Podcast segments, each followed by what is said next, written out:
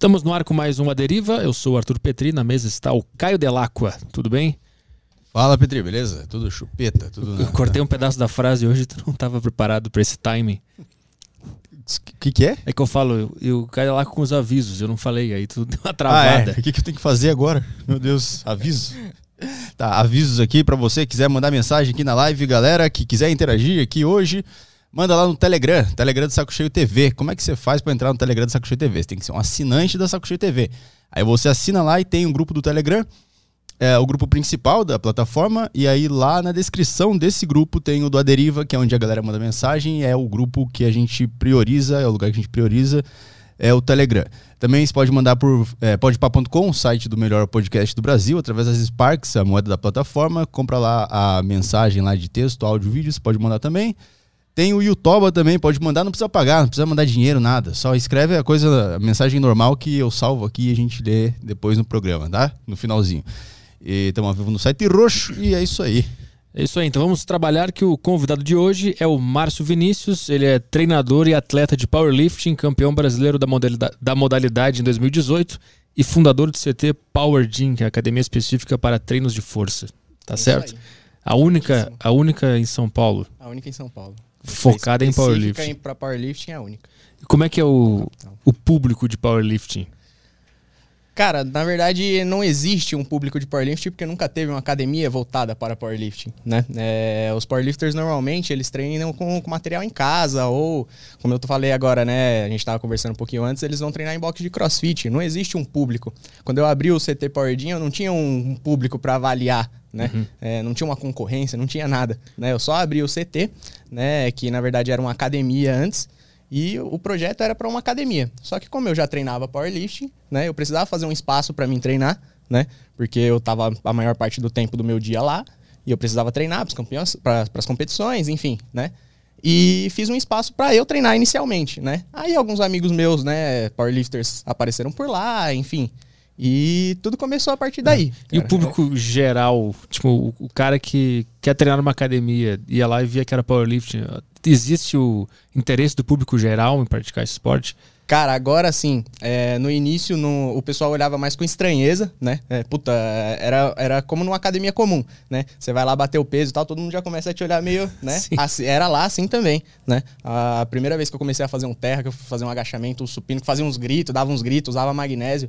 O pessoal que tava na academia até estranhava, né? Ficava, Puta, é, o que, que esse dono tá fazendo aí, né? Antes era uma, uma dona mó tranquila aqui, agora chega esse cara aí batendo peso e tal.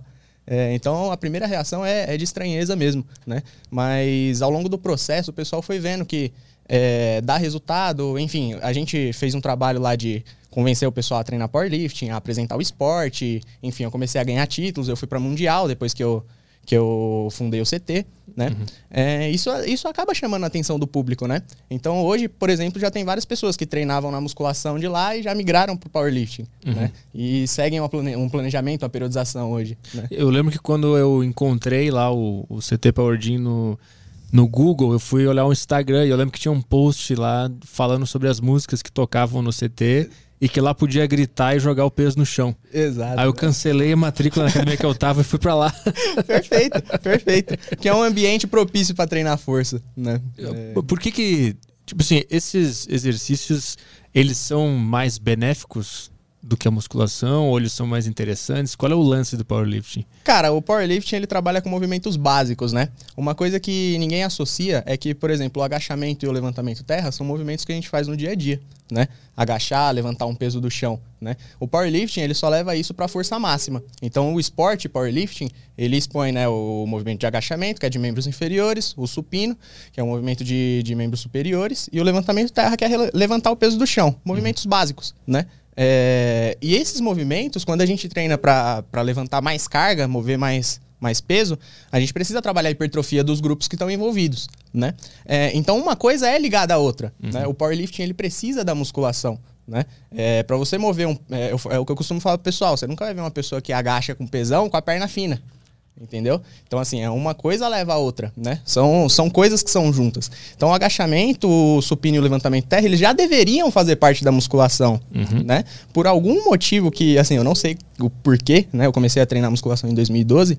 é, eu não sei porquê o, o treinamento básico ele não foi difundido no Brasil, né? É, principalmente em academias. Mas a gente sabe que, por exemplo, atletas de, do atletismo, do, do arremesso de peso e tal, eles já praticam powerlifting, né? É, a gente tem o Darlan, que, cara, tem mais de 300 de supino, né? Por exemplo, ele é atleta de, de arremesso de peso, do atletismo. Esses caras já fazem movimentos básicos há muito tempo, né? É, eu já postei no meu Instagram, inclusive, que a primeira participação de um brasileiro em mundial foi no ano de 79. Hum. Né? Então você pensa, para um brasileiro participar no ano de 79, há quanto tempo ele já estava treinando? Sim. Né? É, então, assim, tem, tinha gente treinando desde essa época, né? Por que, que não difundiu, né? Assim, é uma coisa que. Qual é o nome desse cara que participou em 79? Não sabe? Tamer Shain. São, foram dois. Foram, foram dois. dois. tá? É, Tamer Shain e o outro não, não, não, me recordo aqui. Se eu lembrar, eu te falo.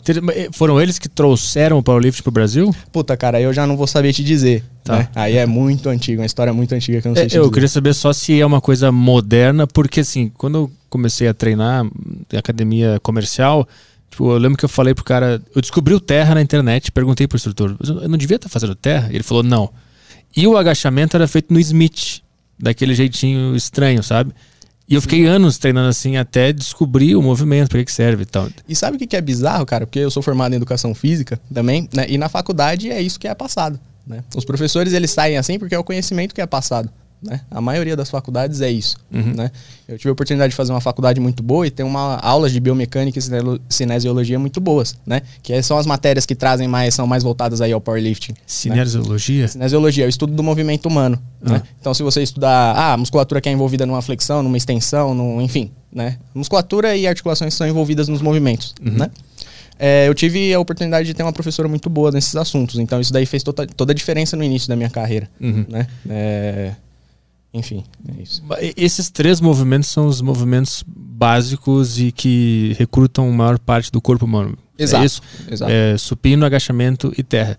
E os, aqueles exercícios que a gente uh, conhece na academia de musculação são auxiliares para esses movimentos, é isso? Exatamente, exatamente. São auxiliares, né? Então você pensa assim, você tem o supino, onde a, as musculaturas principais trabalhadas são peitoral, ombro e tríceps, né? Então você faz lá o supino, né? Um treino de powerlifting. Tem o supino, tem a, a, de repente algum exercício auxiliar, um supino com a pausa mais longa. E depois o pessoal vai fazer a musculação, desenvolvimento, elevação lateral, às vezes até um tríceps corda em, em fase de base, né? Então, fase tem, de base é, é, o quê? Seria a construção, seria quando a gente faz a hipertrofia, né? A, o, o início do plano do powerlifting.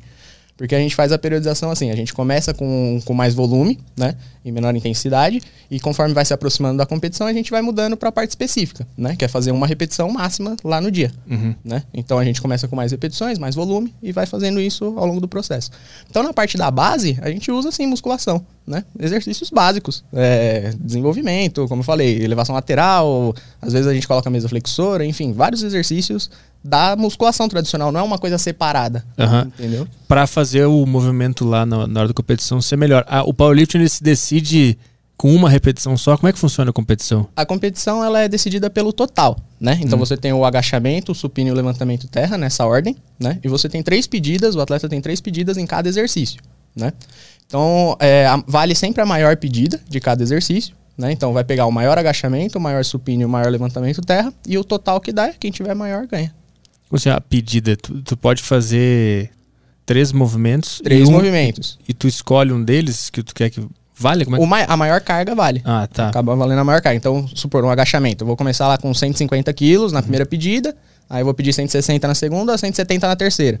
Hum. Se eu acertar o 170, vale o 170. Se eu, sei lá, perder o 170, aí vale a segunda pedida. Ah, entendi. Sempre vale o maior peso pra somatória total. Tu já pediu um peso que tu, não, que tu ah, errou e não devia ter pedido? Já, já, já, várias vezes. Puta, isso daí faz parte da experiência, né? Hoje eu passo pros meus atletas, né? Muitas coisas dos erros que eu cometi no, no passado, eu passo para eles não cometerem hoje, uhum. né? E esse daí foi um deles, né? Uhum. Tipo, perder pedida e tal, isso daí é comum acontecer. E como é que tu conheceu o, o powerlifting? Cara, é, eu fui estagiário, né? Uma academia grande, numa rede de academias, né? E no processo seletivo, isso daí com daí foi em 2015, eu estava com 20 anos. Né? É, no processo seletivo, uma das, das fases lá era acompanhar um dos professores na sala, né? E essa, essa academia tinha lá uma parte de, de levantamento de peso, de LPO. E tinha um professor que chamava Coxa, Marcelo Aló, que falava que ele dava uma aula lá de um esporte que chama powerlifting. Eu não conhecia na época, mas eu já fazia três anos, há três anos musculação, né? É, e eu fui lá, né? Já era que já que era uma parte do processo seletivo, eu fui aprender com ele, né? Em vez de ficar na sala de musculação e aprender alguma coisa nova, né? É, E comecei a treinar com ele, e ao longo dos treinos ele foi. Ele acabou vendo que eu tinha alguma coisa ali, um potencialzinho, e ele me chamou para competir na, na equipe dele. Competir direto assim já? Já, direto, na equipe dele, assim. Em papo de seis meses eu competi meu primeiro campeonato, foi brasileiro de terra. Né? E eu fui campeão. Campeão júnior. Foi, tipo, em seis meses, assim. É, e foi muito louco, porque são três pedidas, né? Só, era um campeonato só de levantamento de terra, são três pedidas. Logo na primeira competição, na minha última pedida, os caras erraram o peso. Aí eu tive que fazer uma quarta pedida. Logo na primeira competição, assim. Eles já. botaram o peso errado? Botaram o peso errado, cara. Colocaram menos peso de um lado da barra. Putz.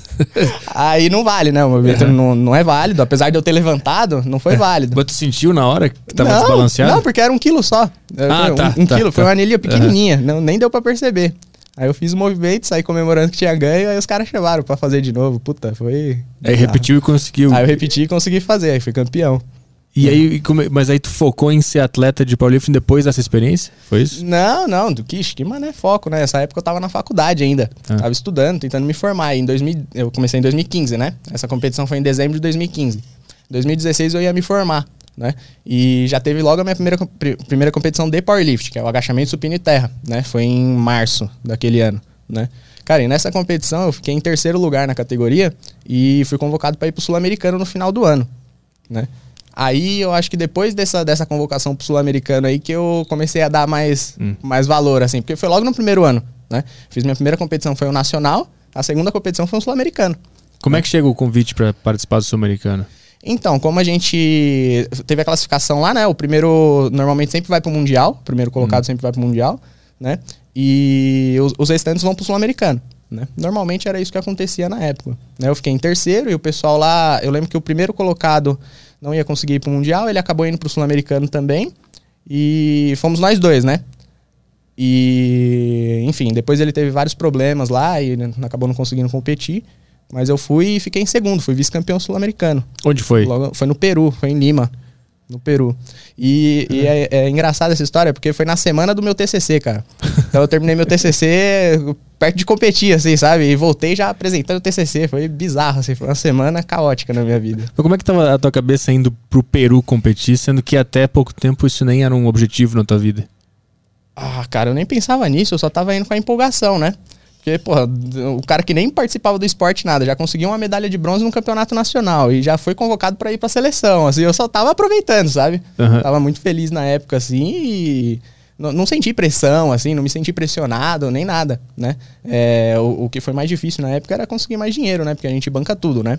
Sai tudo, os recursos vêm tudo do atleta. Hum, ele não, não Então- tem muito patrocínio? Na, na época não tinha nada? Cara, até hoje. Até hoje é bem difícil, né? Hoje o esporte ele tá mais movimentado, né? Mas até hoje é muito difícil. Então, o próprio atleta, meus atletas que, que vão agora no Sul-Americano no final do ano, eles têm que fazer vaquinha, sabe? Essas coisas. Uhum. Foi o que eu fiz na época também, né? Então você vê que não muda muito. Pra ir pro Peru nessa época tu fez uma, uma vaquinha. Uma... Fiz uma vaquinha, a gente quem arrecadou dinheiro. Puta, cara, na época eu fazia onde eu fazia estádio lá com o pessoal, minha mãe com as amigas dela, o meu pai com, com os amigos dele, enfim, foi assim que a gente arrecadou dinheiro. Cara, que legal. É. Aí, tu- aí tu chega lá, como é que fica a tua mente antes de uma competição? Aí nessa época tu ainda não tinha experiência, né? Isso. Como é que era nessa época e o que que tu aprendeu ao longo da... Cara, o que foi mais bizarro disso tudo é que na minha primeira competição, meu treinador tava lá, né? Então era uma coisa assim, você ia competir, você tem um cara que conhece do lado, né? Então, toda a dinâmica da competição era conhecida, né? Por ele. Quando eu fui pro Peru, cara, eu não conhecia ninguém. Era, como eu te falei, minha segunda competição de powerlifting, eu não conhecia ninguém do meio do powerlifting. E meu treinador não conseguia ir, porque, obviamente, tinha que tirar do bolso, né? Ele não conseguia ir, eu fui sozinho, né? É... Então, assim, essa experiência logo de cara já me fez aprender muita coisa do powerlifting, né? Principalmente como funciona uma dinâmica de competição, porque não é só você subir lá no tablado e levantar o peso, né? Tem todo o, o período que você vai fazer a pesagem, cara, o aquecimento, o tempo do o time dos aquecimentos que você faz, você não aquecer muito antes da competição, você não aquecer muito em cima. Tudo isso influencia, né? Quanto O- tempo tem o aquecimento? ah, varia muito de competição pra competição e da forma que tá rolando, né? Mas normalmente uns, uns 20 minutos a meia hora, Ah, assim. tá. Entendeu? Já dá pra aquecer. Mas por que que depende muito? O que que tu analisa pra saber? Porque, por exemplo, assim, ó, vamos supor, tem um- uma competição que tem 14 atletas competindo, né? Você não vai ter 14 hacks no, pra você aquecer, no- entendeu? Então você vai ter que dividir isso daí com outros atletas, né? Então você pensa assim, você tem um tempo ali que você mais, você mais ou menos sabe quando que vai começar a competição, mas você não tem certeza, Né? Então você precisa fazer essas pedidas do, do, do aquecimento ali para você não aquecer muito antes ou logo em cima da sua pedida. Uhum. Né? Você, você precisa aquecer num tempo ali, bom, mais ou menos o que a gente faz no treino. Né? Só que ali você tem uma dinâmica, você tem tempo, você tem outros atletas montando a barra. Entendeu? Então tem toda uma dinâmica ali na área de aquecimento. Tem alguma análise do, do adversário ou o powerlifting é tu contigo mesmo? Cara, os dois, tá? É, no meu trabalho, assim, eu, eu sempre falo pro pessoal, eu não olho pra ninguém, eu não olho pros lados, eu prefiro olhar sempre pra frente, né? Olhar pro meu atleta, pro que ele vai fazer dentro da competição, né? Se eu chegar lá e eu ver que tem alguma coisa disputando, enfim, como o Samuel mesmo, meu atleta, ele ganhou por 2,5, né? 2,5 kg só de diferença nessa última competição. Eu vou olhar isso daí lá na hora. Na hora que ele for fazer, o que tiver que fazer as pedidas pra fazer a briga e tal. Não, não tem necessidade de ficar conhecendo o atleta antes. Isso daí gera muito mais um overthinking, assim, sabe? Um, você fica pensando demais no- nos outros e acaba ferrando com o seu trabalho. Tu não fica analisando o perfil de cada cara, quem é o favorito, como Não. é que ganha dele. Não. Então é, mais, é um trabalho mais in- in- interno. Interno, isso. Isso no meu caso, tá? Tem outras pessoas que trabalham de outra forma, enfim, é, é respeitável também. E como é que é o clima entre os atletas? Existe rivalidade? Cara? Existe rivalidade, mas, cara, é muito amigável. No geral, o pessoal é muito amigável, todo mundo se ajuda, né? É, inclusive, cara, esse, nesse campeonato brasileiro, o pessoal veio, o pessoal da Bahia competir, assim, cara, todo mundo ajudando, sabe? Tipo, foi muito legal, puta, é, é um ambiente muito legal, muito amigável. E no, no Peru, quando tu foi sozinho pra lá, foi, como é que foi o- os bastidores assim do clima? Era amigável ou teve alguma história já contigo de provocação, de "Oi, esse cara novo aqui chegando? Não, não, cara, pelo menos que eu percebi, não, nunca teve isso daí, né? O que teve, assim, mano, quando eu fui, é que, tipo, não- como você não conhece ninguém, é muito difícil você arrumar uma pessoa pra te ajudar, né? Então você pensa, quando a gente vai pra uma competição de powerlifting, normalmente uma pessoa que monta o peso pro atleta, pra se aquecer, por exemplo, sabe? O atleta ele só foca em levantar o peso, né? Então, na, na época eu não tinha ninguém pra fazer isso, sabe? Então eu juntei com um pessoal lá que tava também tão perdido quanto eu, né? E a gente foi se ajudando, né? É, mas foi uma coisa assim muito individual, assim, sabe? Eu tive que aprender muitas coisas ali naquela hora pra poder competir. E nesse tu ficou em terceiro, né? Fiquei em segundo, fui vice-campeão. E aí de- depois dessa, tu vai pra onde? Qual é a tua próxima competição? Cara, minha competição seguinte, ela foi um paulista de 2017. Em 2017 foi um ano muito ruim pra mim, porque eu tinha acabado de me formar, né? Então eu tava naquele lance de procurar trabalho e tal, e não tava conseguindo treinar direito. Eu fiz só uma competição. E só que em 2018, que foi o ano que eu fui pro mundial, né? E eu acho que isso daí que é, que é mais legal de falar. Foi o ano que eu fui campeão brasileiro, né, da, da categoria júnior, até 74 quilos.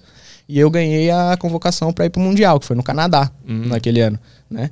E aí, puta, aí é incrível. É o que eu falo pro pessoal. Ali é o powerlifting de verdade. O campeonato mundial é uma outra organização, é outra coisa. É um mundo O diferente. que, o que, que muda? Cara, principalmente a organização, né, do espaço. Eu te falei, quando você vai no campeonato, você não tem 14 hacks. Lá, quando eu fui, eu lembro que tinha 9 pra aquecer. Né? Então você, você vê, você já tem muito mais espaço, muito mais material. A organização é totalmente diferente, o tempo é diferente. Né? Então você tem eh, até relógio, assim, cronômetro pra quando a competição vai começar, e zero o cronômetro a competição começa, sabe? Tipo, é tudo muito mais, eh, vamos dizer assim, protocolado, assim, é tudo mais certo. Né? Então é uma competição muito mais fácil de você competir nesse sentido, né? Lógico que você tem o psicológico e tudo que afeta. Né? Mas nesse sentido de organização, a competição é muito mais organizada. Né? E, e esse mundial ficou em que lugar? Cara, eu fiquei em 12 segundo. Eu tava, tava indo pra competir mesmo, né? O que eu busquei lá foi um recorde sul-americano de terra, né? Eu fiz, e eu fiz, fiz 237,5 de terra.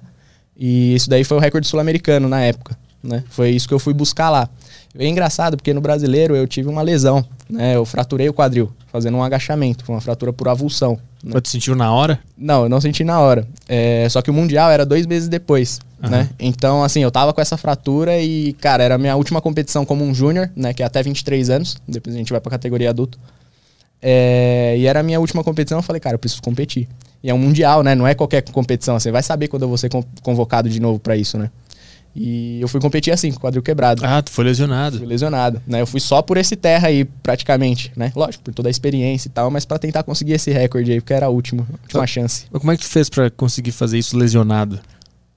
Cara, eu não, assim, eu não sou uma pessoa que toma remédio, que recorre muito a esse tipo de coisa, né? Eu fui na raça mesmo, né? Eu fiz, eu lembro que na época eu fiz uma fisioterapia para dar uma analgesia e tal, mas eu sabia que não, é, assim, a chance de piorar era grande. O, o, o, tipo de lesão que eu tive é uma avulsão, né? Não é uma fratura em si por estresse, é uma avulsão é só quando a musculatura puxa e arranca uma lasca do osso, mais ou menos, assim, resumindo, tá? Caraca. É, e abre um vão, assim. Então, assim, eu sabia que não podia piorar, né? Então, por isso que eu fui competir, né? E eu fui para lá para tentar esse terra aí. Cara, e eu fui com dor mesmo e fui. Mas essa lesão, tu. Como, é que ela acontece? Ela acontece de tanto agachar. Então, cara, ali é, foi uma sucessão de fatores, né? Provavelmente. Provavelmente já estava estressada a região e tal. Aí eu fiz, fui fazer um movimento de, de agachamento com mais carga na competição, né? Uhum. É, repetição máxima. E, enfim, a posição do dia deve ter afetado, sabe? Mas com certeza já era uma região que já estava hum. estressada. Ah, mas na hora do movimento você sentiu... Do movimento. Ah, tá. Do eu movimento. Pensei que tinha sido uma coisa que, um, de tanto fazer um movimento, uma hora começou a doer. Não, não, foi tipo na hora que aconteceu, mas assim, eu tava com sangue quente, eu não senti, uhum. né? É, eu fui sentir depois da competição, assim, depois uhum. que parou, o sangue abaixou e tal. O, o powerlifting, ele usa cargas muito elevadas, né? Sim. A lesão é um problema nesse esporte? Cara, um problema eu diria que não. Atualmente a gente está conseguindo planejar os treinos bem melhor, né? É, antigamente o pessoal tinha muita visão que o powerlifting era só treino pesado, né? Mas hoje, é, com, com, com, a periodização que a gente segue hoje, a maior parte do treino ela é leve, né? É, a gente trabalha em cima de porcentagem de 1 RM, né? Então o cara tem, sei lá, 100 kg de agachamento, então a gente vai trabalhar em cima disso daí, vai tirar as porcentagens, né? É, então, explica, isso melhor, porque eu nunca entendi esse negócio do RM. Tá. Então, assim, a, o RM é a repetição máxima, né? Então, vamos supor, você tem lá 100 kg de agachamento, você consegue fazer uma repetição máxima. Isso Com... é o máximo de peso, você não consegue fazer, Entendi. colocar mais. Então, assim, é... aqui eu vou dar um exemplo, tá? Com 80%, você consegue fazer 5 repetições, entendeu? É... Com, com 90%, você consegue fazer 3. Entendeu? Então a gente tem mais ou menos, né? Cada, lógico, isso daí varia de pessoa para pessoa, mas a gente tem um norte, uhum. né? Então, dentro dessas porcentagens, a gente vai encaixando os treinos dentro da periodização né? Então, sei lá, você tem uma competição daqui a quatro meses, né? Então a gente vai começar aqui com 70%, mais repetições, lembra que eu falei? Maior volume, mais repetições, e a gente vai subindo, 75%, 80%, enfim, né? Vai seguindo a periodização de acordo com cada uhum. atleta, né? E no final a gente vai tentar atingir na competição 100% ou mais. Entendi. Entendeu? E isso já ajuda a evitar lesão. E os, os exercícios auxiliares de mobilidade, alongamento. Isso daí é fundamental, né, cara? Você vê, quando eu comecei a treinar, isso seis anos atrás, ninguém falava disso, né? A gente chegava na academia direto agachar. chegava na academia a fazer direto supino. Hoje em dia não. Hoje em dia o pessoal já fala muito mais disso, de mobilidade, de alongamento, de exercícios de ativação, né? É, eu também não sei o, o, quando que foi o start disso daí começar. Né? Eu acho que o pessoal começou de, de fato a olhar mais para isso, né?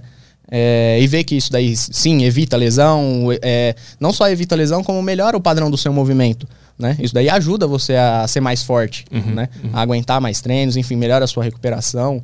Enfim, isso daí tem diversos benefícios, né? Mas é uma coisa que está sendo praticada recentemente.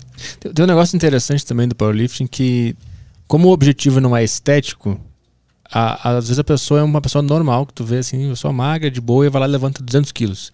O que, que é a força humana? De onde ela, de onde ele, ela vem? Cara, na verdade isso daí é uma, uma impressão um pouquinho equivocada que a galera tem, né? Ah. Você tem atletas de categorias mais leves que movem grandes cargas, né? É, por exemplo, vou te dar um exemplo.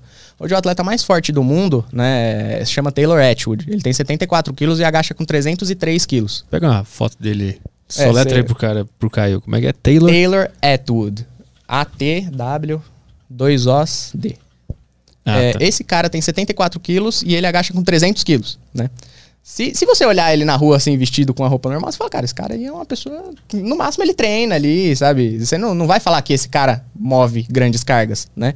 É que o pessoal associa grandes cargas com uma pessoa grande, uhum. né? E isso nem sempre é verdade, né? Tanto que você vê, tem um cara leve, muito leve, que agacha com uma carga absurda. Olha lá.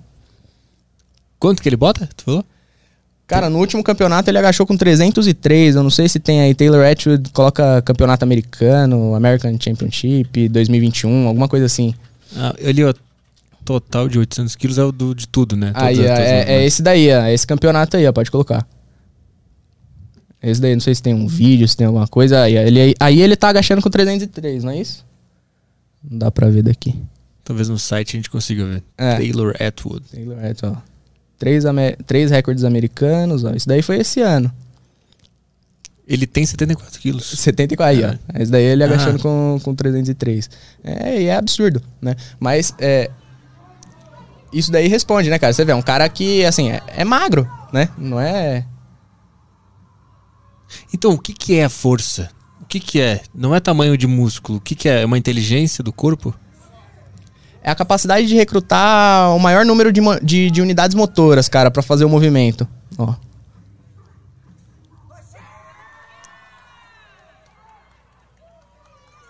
É, é absurdo.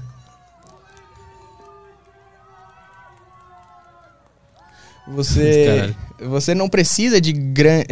assim, como é que eu posso explicar? Esse cara com 74 quilos, ele tem uma grande quantidade de massa muscular pra uma pessoa com 74 quilos, mas aparentemente isso não parece. Entendeu? Então, assim, a força muscular ela depende sim de hipertrofia. Quanto mais músculo você tiver, mais carga você vai conseguir movimentar. Né? Eu acho que no. Principalmente no meio do bodybuilding, né? Tinha muito disso daí. Ou você, quando você é grande, você não consegue mover muito peso, né? Aí você vê um powerlifter que às vezes é gordo ou é magro e ele consegue mover muito peso, e essa associação foi criada, mas não é muito assim que funciona, né? Atualmente você tem fisiculturistas fortíssimos aí, né? E o- é, logo respondendo essa pergunta, né? Que não é, é, Enfim, o cara ter muito músculo, ele não vai conseguir levantar peso, ele consegue mover muita carga, Uhum. né? Mas não necessariamente um cara muito grande, ele é forte. Ele é forte, exatamente. Ele Não- precisa treinar a força. Força é uma capacidade física que você treina, Uhum. né? Como flexibilidade, é como agilidade, entendeu? Então, assim, por que que você fica... ah, O pessoal fala muito assim, ah, você faz musculação, você fica duro, você não fica, não tem flexibilidade. Isso não é uma verdade, você não tem flexibilidade porque você não treina a flexibilidade. Não é por causa da, da musculação. Exatamente, a força é a mesma coisa. Você não é forte, você pode ser hipertrofiado, mas não, não forte, entendeu? Mas uma pessoa que treina força, ela vai ser forte, Uhum. entendeu? E o, que- o que que te fez é, querer ir pro lado da força e não da estética nesse meio? Foi ter visto que tem talento nisso? Sim, cara, e, e principalmente por, por resultado, cara. É, eu vejo assim, o powerlifting ele tem uma coisa única que é muito motivadora, que é você ver você evoluindo, né? Quando você treina pra estética, você não tem um, um objetivo palpável, você quer melhorar o shape. Melhorar o shape pode ser, cara, mil e uma coisas. Né? Você pode melhorar o shape eternamente. Agora, assim, você faz um agachamento com 100 quilos e daqui a um mês você faz com 110, cara, isso é uma evolução palpável. Você tá vendo isso. Né? E isso daí é muito motivador. Né? Eu vi isso no esporte, pra mim, e eu queria passar isso pros meus atletas, pro, pros meus alunos, né? Quando eu comecei a trabalhar como personal, enfim. É, E eu, hoje, hoje eu trabalho powerlifting com todo mundo. Né? Pra você ter ideia, cara, é, até a minha mãe, é, eu faço powerlifting com ela, né? Ela, minha mãe tem 57 anos, né? E ela faz powerlifting. Né? Então, assim, eu passo powerlifting pra todo mundo. Hoje eu não, não diferencio uma Aham. coisa da outra, né? É um esporte acessível para qualquer pessoa que, que, que só quer treinar. Sim, sim, porque como eu disse antes, são movimentos básicos, Aham. né? Agachamento, levantamento terra, são movimentos que você precisa fazer no dia a dia. Não é uma coisa assim que é, ah, é uma coisa muito diferente, não é um LPO, por exemplo. Você levanta o peso pra cima da cabeça, assim, uma coisa que você Aham, sim, agachamento sim. e levantamento terra você faz no dia a dia, né? É que O foda é que eu lembro que o Terra, ele, eu não sei se ainda tem muito preconceito com ele, mas eu sempre ouvia muita coisa ruim do Terra. Sempre. Muita sempre. coisa, muita gente falando que não era pra fazer, que vai destruir as costas, que esse é um exercício nada a ver e tal. É, é. Como é que é que tu consegue passar para as pessoas que esse exercício é seguro? Cara, na verdade, hoje eu nem tenho mais esse problema. Né? Eu- eu- eu- acho que, sei lá, a forma que eu passo o exercício pro, pro aluno é muito leve logo no início, né? Eu não, não, não sei, eu não sei te responder essa pergunta porque eu não tenho esse problema. Não, sabe? É, de fato, eu não, não sei. Quando eu vou me propor a passar um levantamento de terra pra alguém, eu passo a postura correta lá e tal, e normalmente não surge esse tipo de dúvida. Ah, o levantamento de terra vai machucar, alguma coisa assim, o sabe? pessoal já confia, já sabe. É, já sabe, já. Acho que hoje o pessoal já confia bastante nisso. E Quais são os, bene- os benefícios de uma pessoa incorporar o Terra no seu treino? Ah, é o exercício básico de costas ali de cadeia posterior que você consegue manipular mais carga, né? Se você consegue manipular mais carga, a tendência de ter um, um desenvolvimento de musculatura, muscular, um desenvolvimento muscular, um desenvolvimento de força é muito maior, né? Fora que você promove um gasto calórico muito alto, né? Se você move muita carga, você tem um gasto calórico altíssimo, né? Então o pessoal que quer emagrecer aí, fazer um levantamento de terra pesado é excelente, fazer um agachamento pesado é excelente, né? E o exercício aeróbico, como é que, como é que ele se mistura nisso aí? Não tem. Cara, isso daí é bizarro.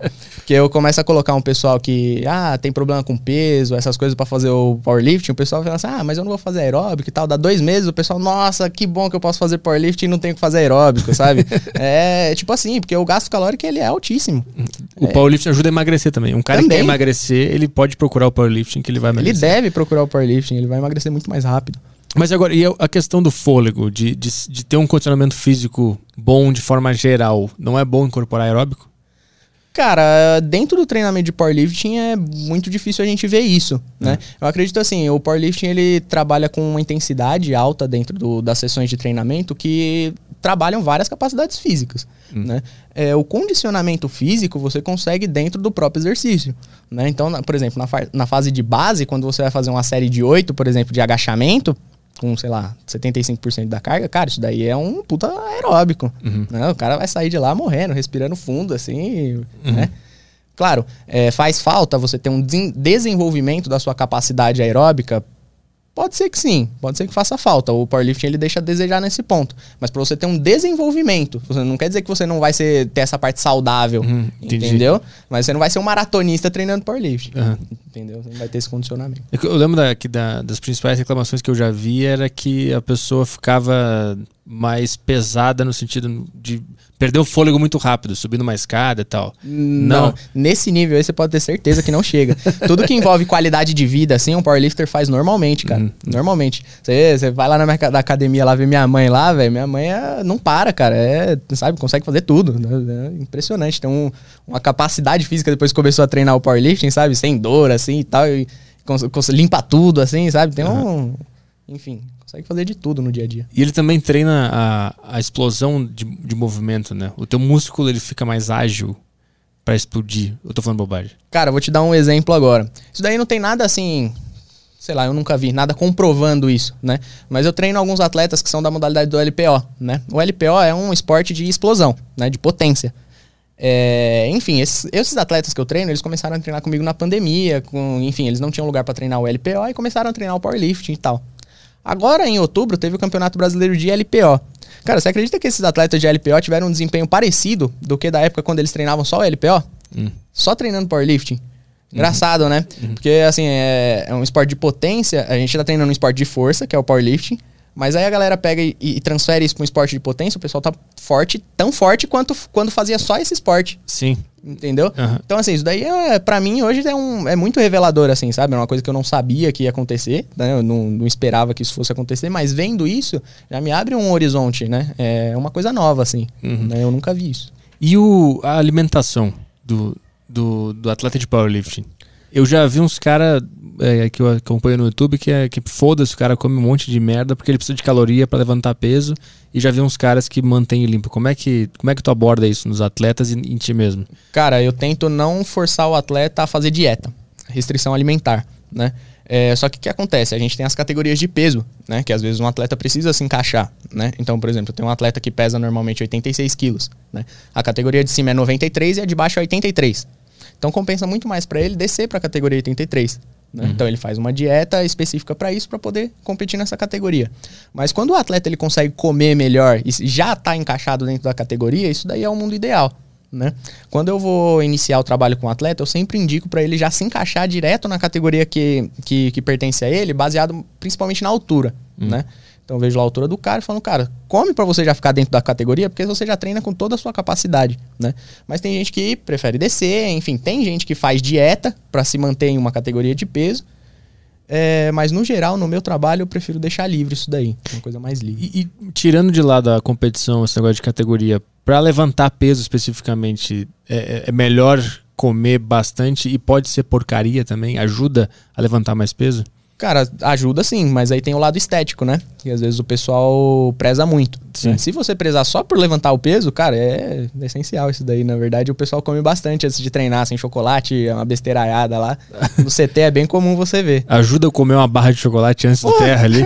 Comum demais, velho. Ver o pessoal comer alpino, enfim, as barras de chocolate, suspiro pra caramba, sabe? Coisa rápida assim, o pessoal come demais, né? Isso daí é até um atrativo, cara. Qu- Quando eu comecei no powerlift, que eu sabia, eu sabia que não, não ia precisar fazer dieta, né? É, eu, isso daí foi um atrativo muito grande pra mim. Falar, cara, eu pesava, sei lá, acho que era 68 na época.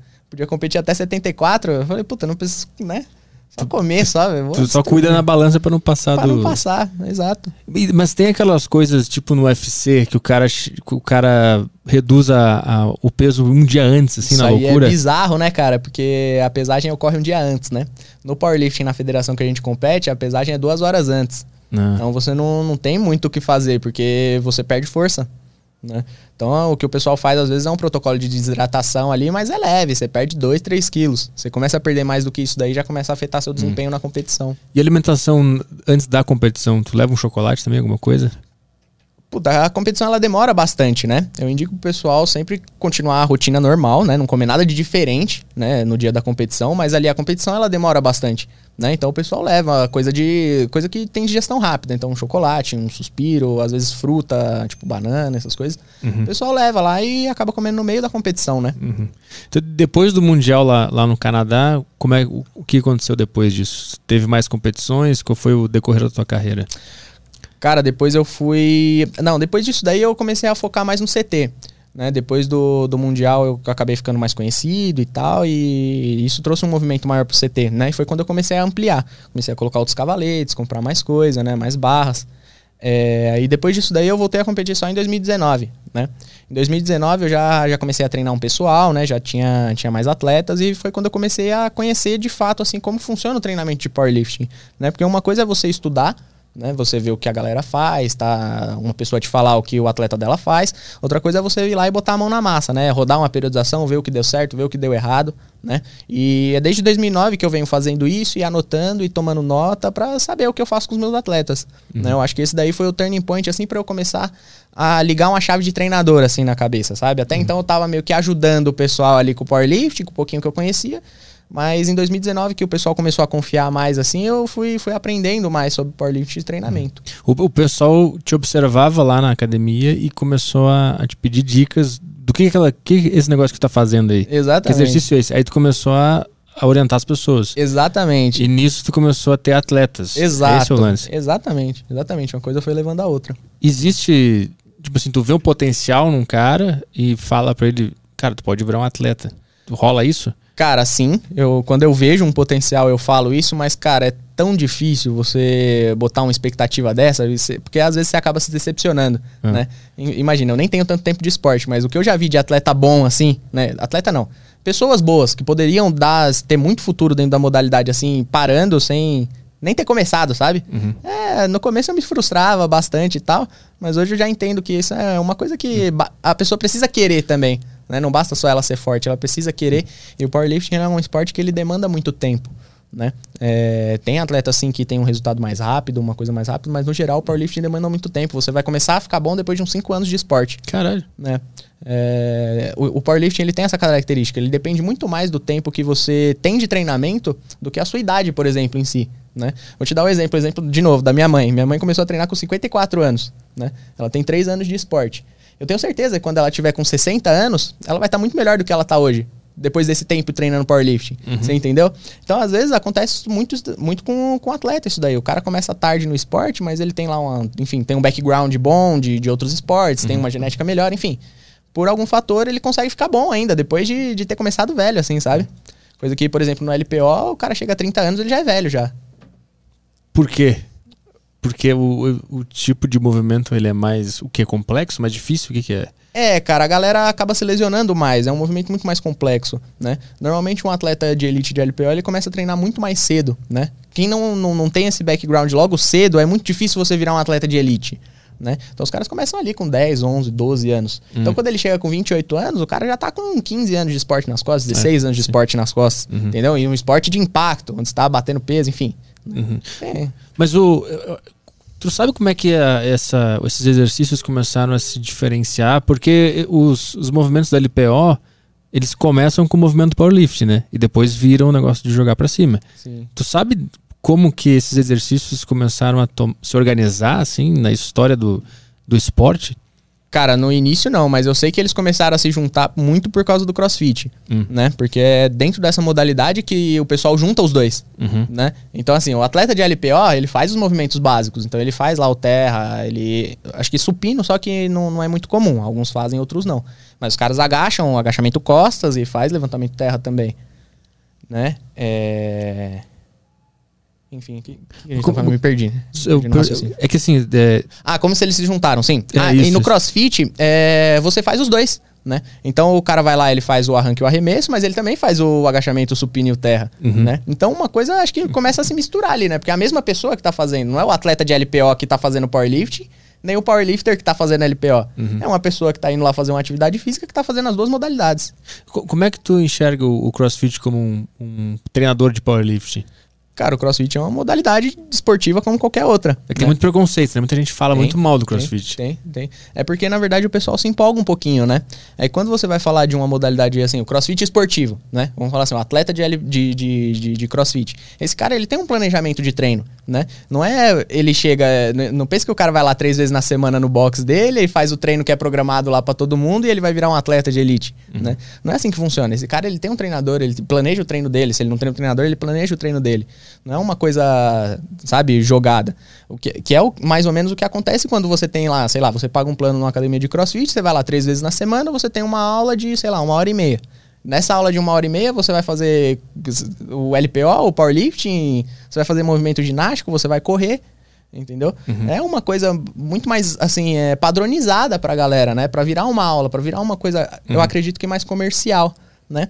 E isso daí é totalmente contra a, a fisiologia biomecânica do, do ser humano, entendeu? Então por isso que a galera acaba se machucando bastante, né? Você vê, você coloca, sei lá, 15 pessoas dentro de uma aula para um professor tomar conta, cara, é difícil você, né, tomar conta ali de todo mundo. Diferente de um atleta, né, que o cara vai ter um acompanhamento, ele vai seguir um planejamento. né? Isso daí é totalmente diferente. É que eu vejo que um dos, dos grandes pontos do, do CrossFit é justamente ter colocado várias modalidades num, num plano e ensinado para as pessoas alguns movimentos que não se ensina, tipo terra, por exemplo, o agachamento e tal. Isso é um ponto positivo do CrossFit que eu acho que as pessoas não pegam muito bem. assim. Exatamente, muito positivo. Mas aonde que isso aconteceu mais foi aqui, Hum. né? Porque a gente não tem essa cultura, né?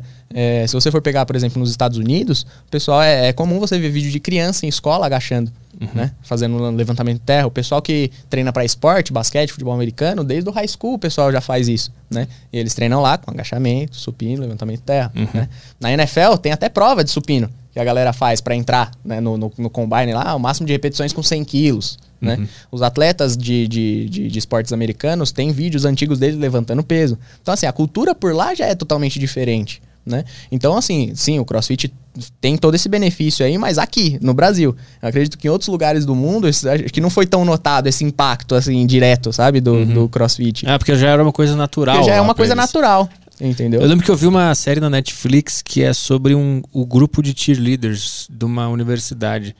E o treino deles mostra eles treinando, fazendo terra e agachamento supino, assim. Pois é, pois Tá- é, lá... todo- qualquer lá cara é- faz isso. Todo lá. mundo, todo mundo. Todo mundo já teve pelo menos uma experiência com isso daí, sabe? E aqui não tem nada. Não tem Puta, isso nada. é foda. Não tem nada. E é bizarro, porque até hoje eu ouço gente falar que ah, atrapalha no crescimento, musculação atrapalha no crescimento, sim, esse tipo sim. de coisa, assim, sabe? Coisa que a gente ouvia lá atrás, né? Eu ouvia isso quando eu comecei na academia. Minha mãe falava.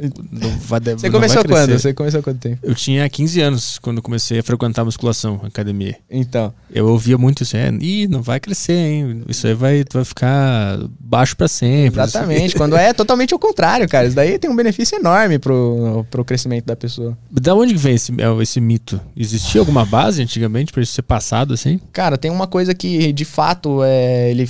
Por que, que, que a galera fala que interrompe o crescimento, né? A gente tem um osso, os ossos longos, as pontas deles chamam epífises, né? É, quando a gente faz exercício de impacto, então assim, que tem muito salto, principalmente é, onde acontece bastante é com ginastas, né?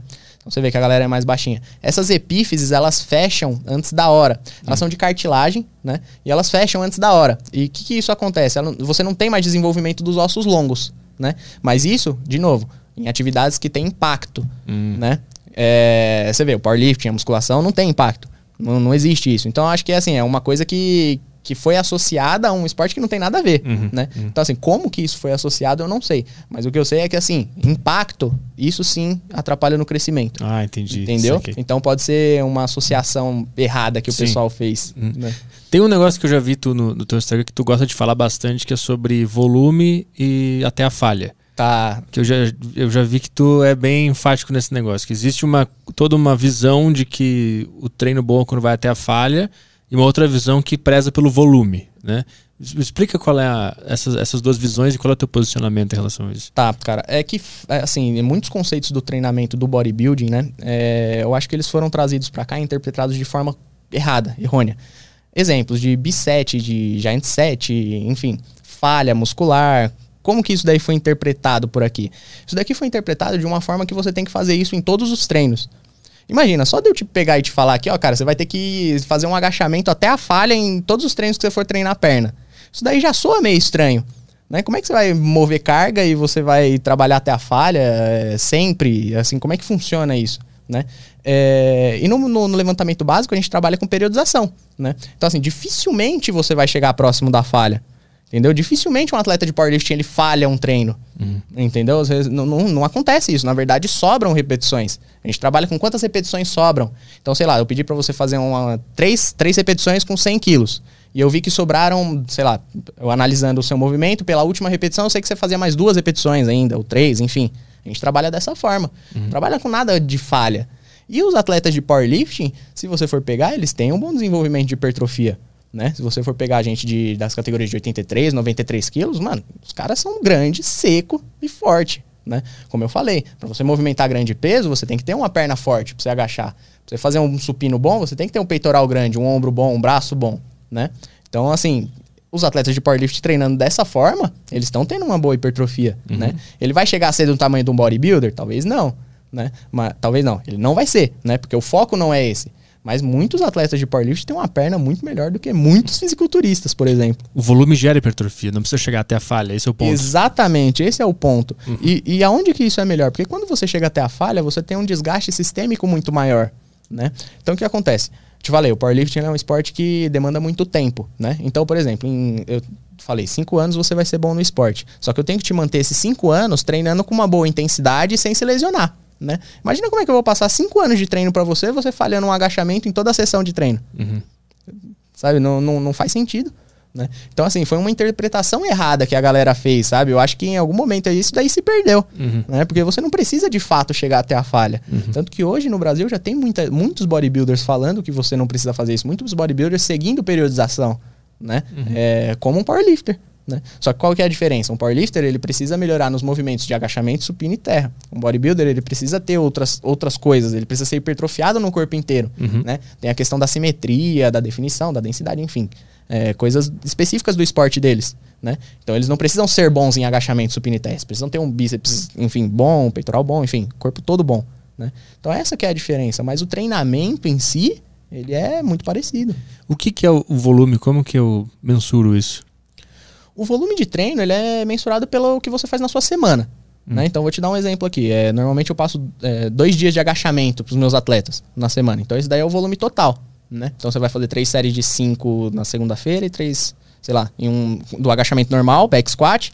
E depois você vai fazer um agachamento com pausa na sexta-feira, também três séries de cinco. Então, o, o seu volume total foi todo isso. Seu volume total de agachamento, por exemplo, foi todo esse volume. E como é que eu calculo isso? É, é número de repetições vezes o peso? É vezes, é? os, vezes o peso e vezes a série. Hum. Entendeu? Isso daí dá um volume total semanal. E com isso daí você consegue controlar a progressão de carga ao longo das semanas, uhum. né? Mas isso daí não é de fato uma coisa muito importante, esse tipo de volume em si. O que é importante é que você aumente o volume ao longo do tempo. O uhum. volume de trabalho em si. Entendi. Entendeu? O, o objetivo é sempre cada semana tá aumentando aquele volume. Exatamente. Obviamente respeitando o descanso, o momento que tu vai baixar aquele volume. Entendi. Exatamente. Nem sempre. E são três fatores que, que movem a conta aí, né? A carga, as séries e as repetições. Então nem sempre você vai subir a carga. Às vezes você pode subir o volume do seu treino, a intensidade, com mudando a série, mudando as repetições. Hum, uhum. Entendeu? Então são três variáveis aí para você estar tá mexendo. E o tempo de descanso, ele entra nisso aí também? Tempo de descanso dia off ou você fala dentro da dentro série? Dentro da série. Cara, normalmente a gente trabalha com mais tempo de descanso e também isso daí é uma interpretação errada que o pessoal tem. É, quando eu comecei a treinar, o pessoal falava que você descansar, me... você não pode deixar o, o, músculo descansar muito, né? Você tem que trabalhar com aquela acidose, sentir Sim. aquela dor. Cara, na verdade o músculo ele precisa de estímulo. Né? Não, essa acidose aí, ela é só consequência do que você está fazendo ali. Mas para o seu músculo crescer, ele precisa de estímulo. Estímulo é carga. Né? Então você precisa ter uma evolução de carga da tonelagem total semanal ao longo das semanas. Uhum. Entendeu? Se você estiver fazendo essa progressão, Nem sempre você vai sentir essa acidose no seu músculo, mas você pode ter certeza que ele vai estar se Uhum. desenvolvendo. Tu descansa o quê por, por série? Cinco minutos chega às vezes, né? Exatamente. Por que, que eu falei isso? Porque você precisa estar totalmente descansado entre as séries. Né? É, no powerlifting a gente usa mais, maior tempo de descanso porque assim você faz a primeira série para a segunda série é muito importante que você mantenha o padrão do seu movimento como que você vai fazer isso se você descansou 30 segundos um minuto entendeu na segunda série você vai estar morto na terceira piorou e o padrão de movimento vai pro saco Uhum. né? Então, assim, é muito importante que no, no início das séries você esteja totalmente descansado. E isso leva de 3 a 5 minutos. Né? É a média ali de recuperação. Mas atleta, tem vezes que atletas descansam até mais. Entre os rounds e as pedidas da competição, são mais, ma- é mais tempo que isso. Dá 8 minutos, às vezes 10. Hum. Entendeu? E, mas para uma pessoa que só quer treinar o powerlifting, não, não tá na competição especificamente, ela pode achar estranho poder descansar cinco minutos. Ela pode, não, ela acha estranho. Todo, cara, todo mundo que vem de uma outra modalidade, que vem de fora pra conhecer, é quando eu falo assim, cara, você tem que descansar três minutos, parece que a pessoa tá descansando uma hora, assim, sabe? A pessoa começa a olhar pro teto, anda pro lado, mexe no celular e passou dois minutos, assim, sabe? Então, assim, o pessoal estranha, assim, de cara. Mas é uma coisa que, conforme vai passando os treinos e eles vão ficando mais pesados, isso daí vira uma necessidade, entendeu? Então, onde que o pessoal peca nisso daí? Às vezes o cara tá fazendo lá um, um- sei lá, quatro séries de 12 repetições lá, tá com aquela puta acidose, né? E ele não consegue progredir a carga. É, só que quando você treina sem esse, esse tipo de estímulo, né? Com, com a periodização, enfim, você dá todo o estímulo para pra sua musculatura, é, você, você vai precisar desse descanso. Entendeu? A, a carga ela vai, vai te exigir isso. Porque senão acontece o que eu te falei. Você vai fazer uma série boa, aí a próxima vai ser péssima, aí na terceira você já vai estar próximo de morrer já. Uhum. Entendeu? Você precisa desse descanso. Então, assim, o pessoal no começo, quando o treino é leve, fica com essa sensação de, porra, tô descansando muito. Mas depois parece que é pouco.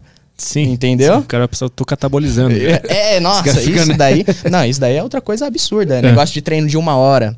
Cara, isso daí não, não existe, né? Quando eu comecei a treinar, o pessoal falava, passou de uma hora, meu, vai pra casa, porque senão daqui a pouco você tá magro de novo.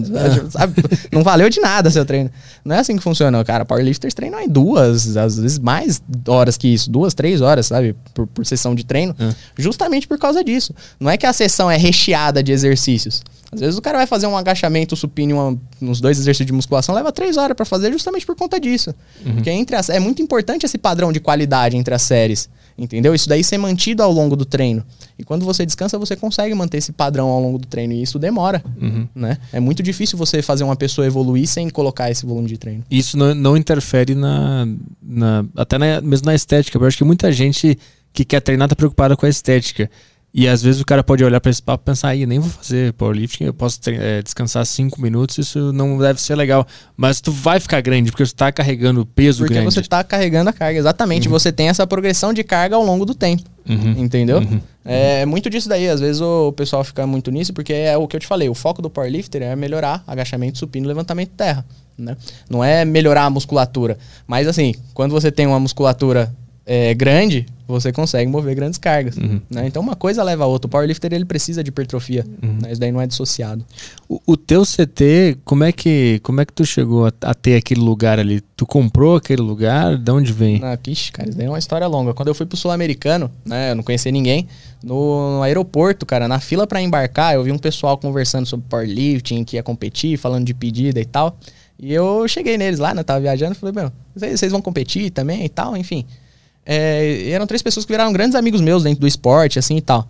Né? A gente ficou junto lá na viagem, enfim. Quando a gente voltou pro Brasil, um deles, o David, ele repostou. É, a dona da academia lá do espaço que eu tava, que já era uma academia, acho que desde 2001, se eu não me engano, é, ela tava vendendo o espaço. Né? E foi esse amigo que eu conheci na fila, indo pro Sul-Americano, 2016, que repostou. Né? E na época eu chamei ele e falei, cara, é... como é que é esse espaço aí, né? Dá, dá pra fazer um powerlifting lá? Como é que é isso daí, né?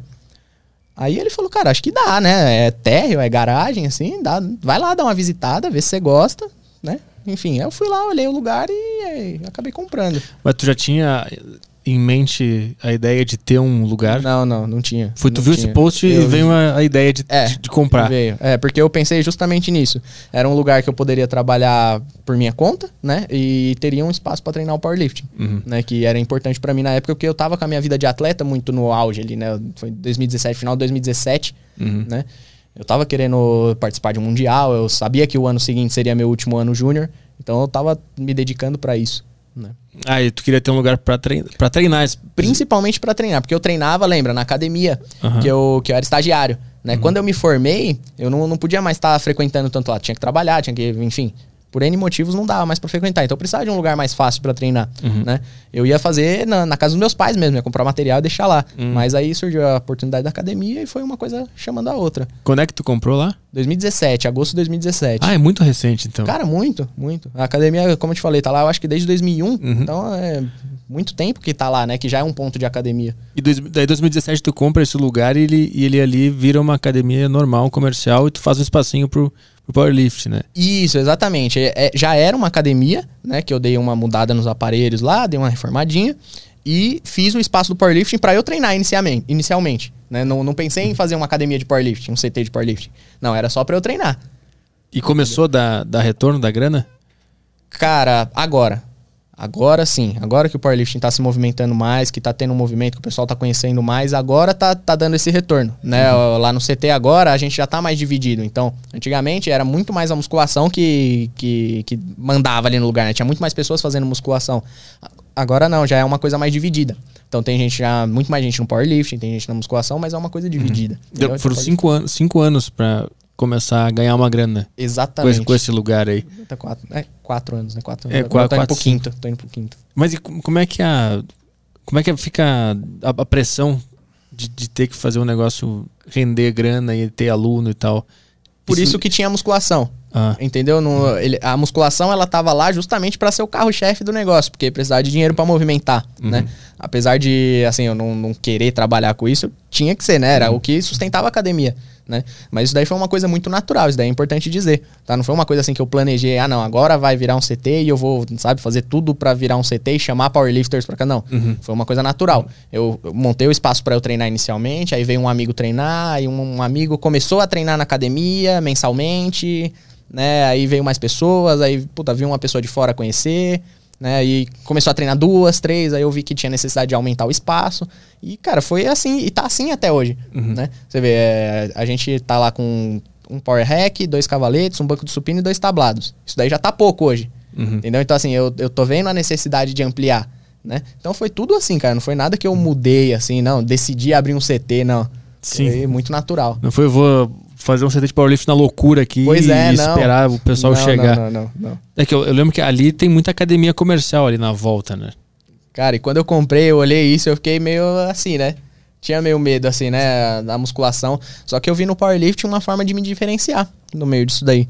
Né? É, você vê ali na região, na região, no- no- na cidade inteira, Sim, o único sim. lugar que tem é. É, Eu tava contando em off aqui pra te falar pro pessoal que tá vendo também que quando eu cheguei em São Paulo eu fui procurar uma academia pra treinar e eu já fazia terra, já a base do meu treino era meio powerlifting assim. Fazia terra, agachamento supino e algumas coisas auxiliares. Aí eu comecei a procurar academia aqui e só achei as academias comerciais normais, né? Uhum. Eu fiquei um tempão treinando numa academia que era do lado do CT, fazendo terra ali com aquele peso que não é calibrado, né? Que cada Horrível. peso é um peso diferente.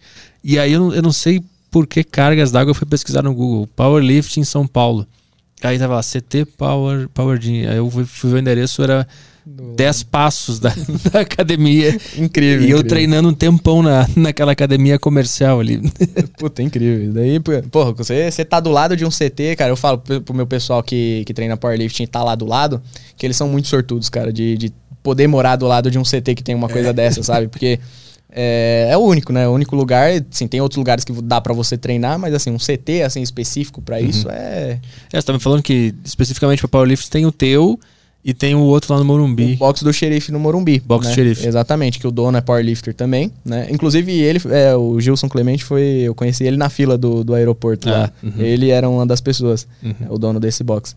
E, enfim, ele tem lá um material incrível lá pra, pra treinar também, mas é um box, né? Voltado pro, mais pro crossfit aí. E precisa ter algum tipo de certificado pra dar esse tipo de aula ou só o diploma de educação física? Não, não, diploma de educação física só. Você precisa ter o CREF, né? Aham. É, mas assim, também não é nada muito oficial. Assim, o importante é você ter o conhecimento, né? A galera tem muitos treinadores dentro do- da modalidade que não tem o, o diploma de formado. Hum. Né? Mas não, não, precisa ter nada especificamente do powerlifting para dar isso, né, powerlifting. Exatamente, entendi. isso. Pro powerlifting, assim, especificamente. Né. Vamos ver umas perguntas que eu vi que no Telegram tinha um, um pessoal perguntando algumas coisas específicas de como aumentar a carga e tal, etc e tal. Opa. Ah, som, som. Ah, peraí. Chegaram a ouvir algum som tipo de telefone durante o programa? Um tururu, tururu. É, eu não sei o que, que era. Eu tirei esse cabo aqui, aí parou, aí voltou. Eu não sei o que, que é. Mas é. Vamos lá, Telegram aqui. A galera mandou bastante coisas. Ah, vamos lá. É, a primeira aqui do Gabiru. Gabriel mandou salve Petri, Caio e Márcio. Márcio, é possível hipertrofiar a cadeia dorsal fazendo apenas SBD? Pergunta bem complexa. Sabe o que é SBD? Squat, bench, deadlift. Puta, incrível. É. Galera normalmente não sabe, é exatamente isso. O SBD é um treino que a gente costuma fazer bem pouco, né? Um SBD a gente faz quando tá próximo de competição, né? Treinos com agachamento, supino e terra, justamente por ser um treino que demanda bastante, né? Principalmente tempo. Um treino desse daí demora pelo menos umas três horas. Mas faz os três no mesmo dia? Os três no mesmo dia, justamente por, pela especificidade da, da, da competição, né? Mas eu acredito aí que o que ele falou é fazendo só esses três aí, esses três exercícios. Cara, não. Daí vai, você vai ter um bom desenvolvimento, sim, tá? Fazendo agachamento, supino e terra, mas vai ter alguns pontos específicos que vão ficar faltando, né? Que você precisa complementar com remadas, desenvolvimentos, enfim, tem movimentos articulares no corpo que é, que não são contemplados dentro dos movimentos básicos, apesar deles serem muito completos, né? Então, por exemplo, o fisiculturista, né? O papo que a gente estava falando agora, né? O powerlifter, ele precisa ser bom só em agachamento, supino e terra, mas o bodybuilder, ele precisa de outras musculaturas, né? Então, ele precisa complementar. É justamente aí que, que tá a pergunta. Então, assim, você pode ser, ter um desenvolvimento bom? Até pode, mas assim, ter um ótimo desenvolvimento assim, não, vai ficar a desejar. Toca mais uma aí. Beleza, tenho aqui o, o Bran. Mandou falar de uma. Mas qual, quais, as, é, quais diferenças há nos resultados em treinos de musculação com menor carga e maior número de repetição e um treino de menor repetição e maior carga? Qual o benefício de ca- que cada um deles traz? Nossa, cara, isso daí é uma pergunta extremamente complexa, né? Não dá pra responder assim já logo de cara. Mas o que eu posso falar é, é aquele papo que a gente estava tendo sobre a periodização, né? É, você precisa dos- das duas fases dentro do treinamento, né? Mas o que é bem importante aí é a carga, né? Às vezes o pessoal acaba subindo muito o número de repetição e isso acaba atrapalhando na no desenvolvimento da carga, na progressão da carga, né? Pensa aqui, é muito mais difícil você desenvolver em uma série onde um exercício que você está fazendo quatro séries de 12 do que um exercício que você está fazendo quatro séries de 6, por exemplo, né? Você vai conseguir subir a carga no exercício que você está fazendo quatro séries de 6 muito mais fácil, né? Então por isso que é, é- é importante você ter vários períodos dentro da periodização, né? Para você contemplar tudo isso. Uma boa hipertrofia, você precisa de um pouquinho mais de volume, né? Perto da competição, você precisa de especificidade. É um movimento que você vai fazer lá, não precisa ficar fazendo vários, entendeu? Então tem as duas fases dentro da periodização. Então, o lance, então, pra, pra galera é planejar esse treino de- Planejar. de- a longo prazo. Exato. Mas é muito difícil fazer isso por conta própria, né? Exatamente. Exatamente. É muito difícil você fazer isso por conta própria. É difícil até quando você tem um treinador fazer, sabe? Então é muito complicado, é bem complexo. E cada fase do treino vai ser uma coisa. Vai ter uma, vai ter uma fase que vai ser altas repetições com carga baixa, vai ter um momento que vai ser com carga alta e pouca repetição. Exatamente. E tem tá um período de transição, tem um período que você faz mais musculação, tem um período que você faz menos. Cara, tem vários períodos Sim. dentro da periodização. É que eu vejo que a cultura de exercício no Brasil ela é toda baseada no, no bodybuilder. É toda, toda. E, e essa e até a periodização deles é copiada, porque a periodização deles é diferente também. Exato. De uma pessoa que quer levantar peso ou ficar forte, né? Exato. E parece que toda a cultura deles fo- foi colocada pra todo mundo. Pra todo de mundo. forma geral. Exatamente, cara. E, e é aí que os exercícios básicos ficam esquecidos, né? Sem- é, é o que a gente tava falando. Você entra numa academia hoje, você não tem um rack pra você agachar livre, você não pode bater o terra no chão. né? No máximo você vai ter um banco de supino ali, porque é o exercício que muita gente faz, né? Muita gente conhece, mas também que ninguém faz certo.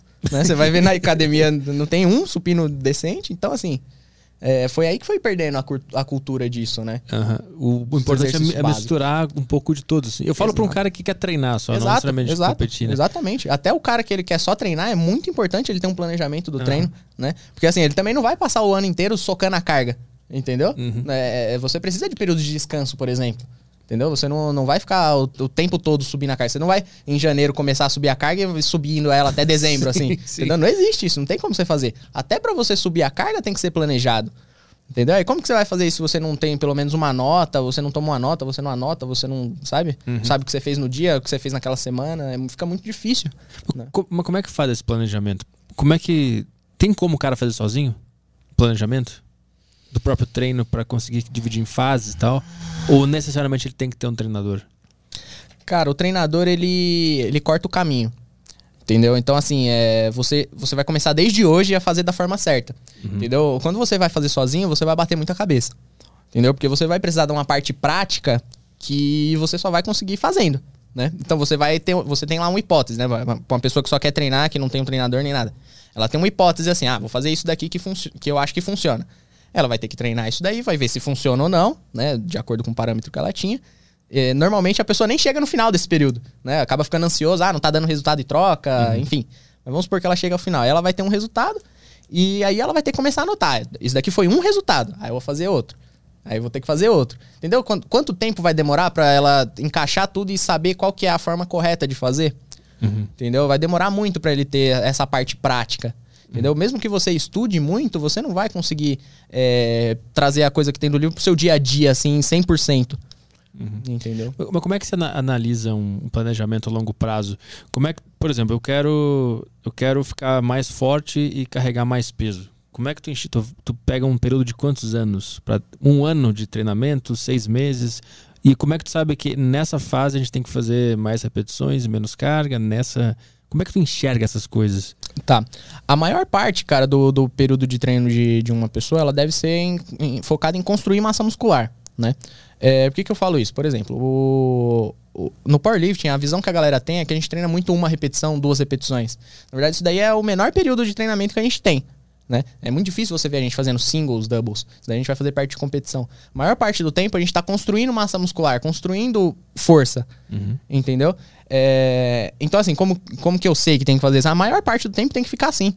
Entendeu? Então eu sei que vai ter uma competição daqui a três meses. Entendeu? Normalmente eu vou fazer as últimas seis semanas de preparação. Que eu vou tirar o cara de uma fase de construção de massa muscular, de construção de força, e vou passar para uma coisa mais específica da competição. Entendeu? Mas a- como que eu sei? A maior parte do período a pessoa tem que estar construindo força. Entendeu? Tem que estar com um volume maior de treinamento.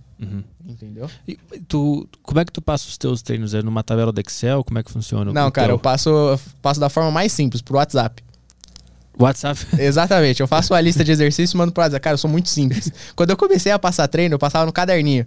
Eu escrevi, foi como eu aprendi. Meu treinador me passava treino no caderninho, né? Meu treinador era das antigas.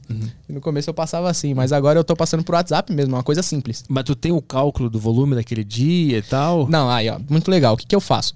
Eu passo esses treinos e eu tenho a série principal que o atleta fez mapeada ao longo do, do que ele faz. Vou te dar um exemplo do Samuel.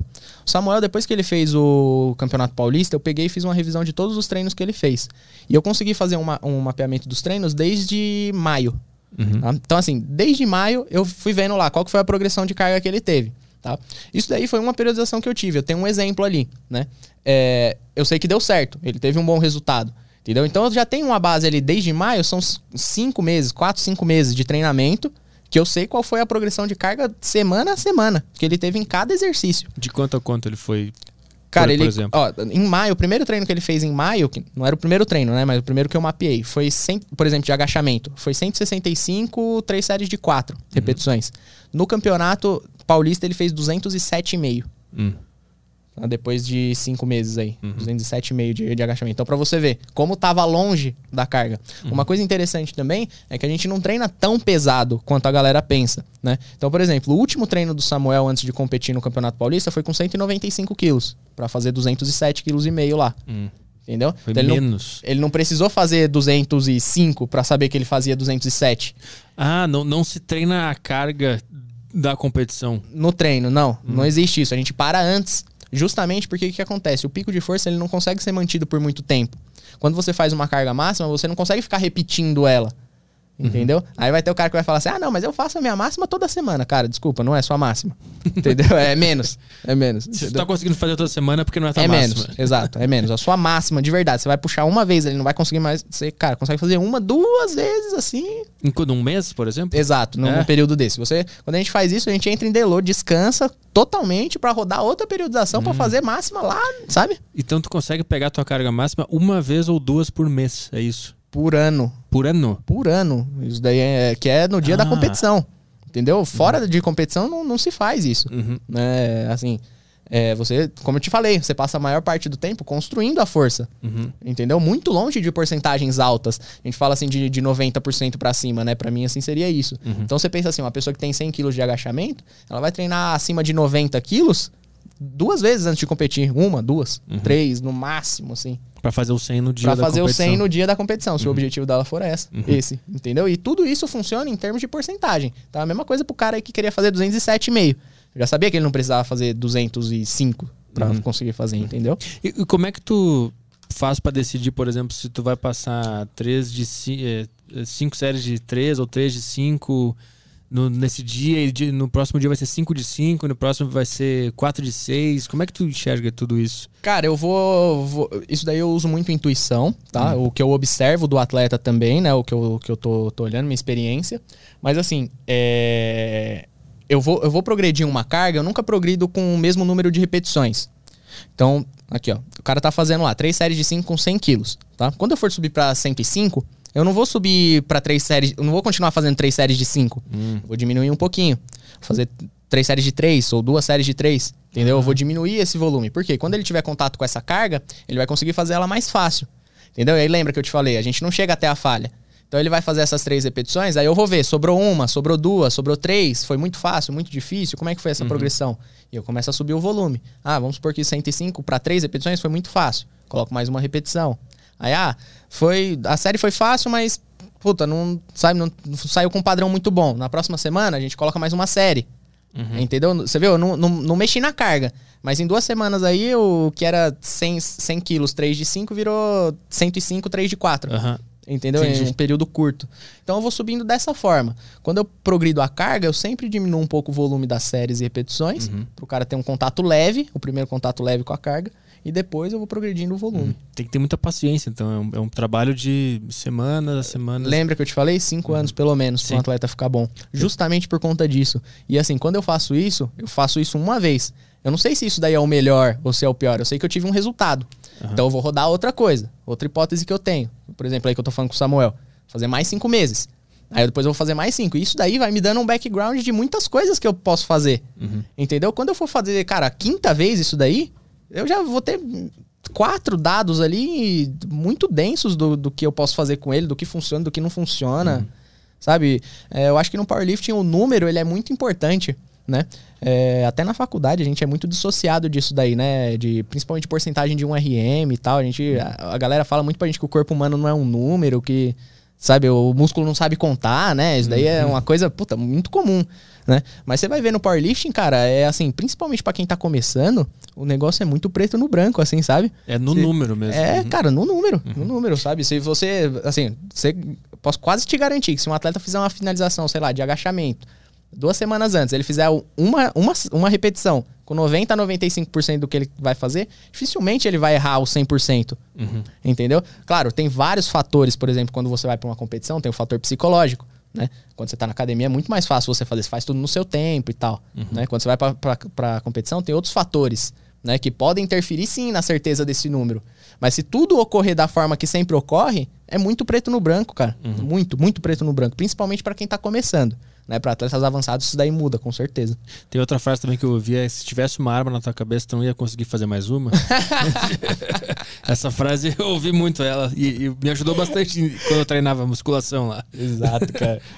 É, tem, tem muito disso. É, é muito daquele conceito de ir até a falha É. e tal, né? Puta. Psicologicamente, como é que funciona a cabeça na hora que tu tá levantando tanto peso? Cara, uma coisa que é muito diferente é que você precisa estar focado. Né? Às vezes a gente vê na musculação o pessoal levantando um pezinho ali, conversando com um amigo, né? Enfim, dando risadinha, né? Cara, isso daí no powerlifting, quando chega numa porcentagem de carga, não dá. Sabe? Às vezes é a diferença entre você fazer a carga ou não fazer. Né? Às vezes você vai distraído para um peso que, assim, sei lá, começa um peso um pouquinho mais pesado, é assim, a diferença de você tirar ele do chão ou não.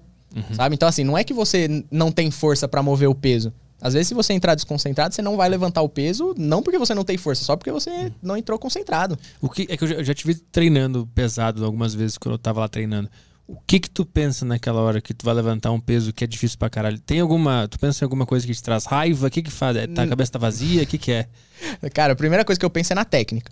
Tá? Em todos os passos da técnica. Eu tento fazer um, um, um pequeno checklist antes de ir pra, pra barra, principalmente com as coisas que a minha treinadora vem me passando e tal. Né? É, então, assim, eu faço esse checklist, vou pra barra e tento reproduzir, né? Mas, assim, tirando isso, essa parte aí, eu tento, sim, induzir um- uma raiva, um ódio. Tem Às vezes raiva. a galera tenta colocar uma música, né? Enfim, eu, eu gosto bastante disso daí. O que que tu pensa? Gente que tu queria bater? Alguma, alguma coisa que te irritou? Cara, você conhece o grupo de música Facção Central? Sim, tu botava lá Eu cá. boto Facção Central pra tocar e, cara, isso me desperta. o pessoal me conhece bastante por isso lá. Começa a tocar Facção Central, o pessoal sabe que eu tô treinando pesado. E é isso. É isso que eu, que eu faço. E depois, quando tu consegue levantar aquele peso do caralho, qual é a sensação que tu tem? Ah, é principalmente satisfação, né, cara? De, de você conseguir, porque você sabe, é, igual eu te falei, que você não consegue fazer isso várias vezes.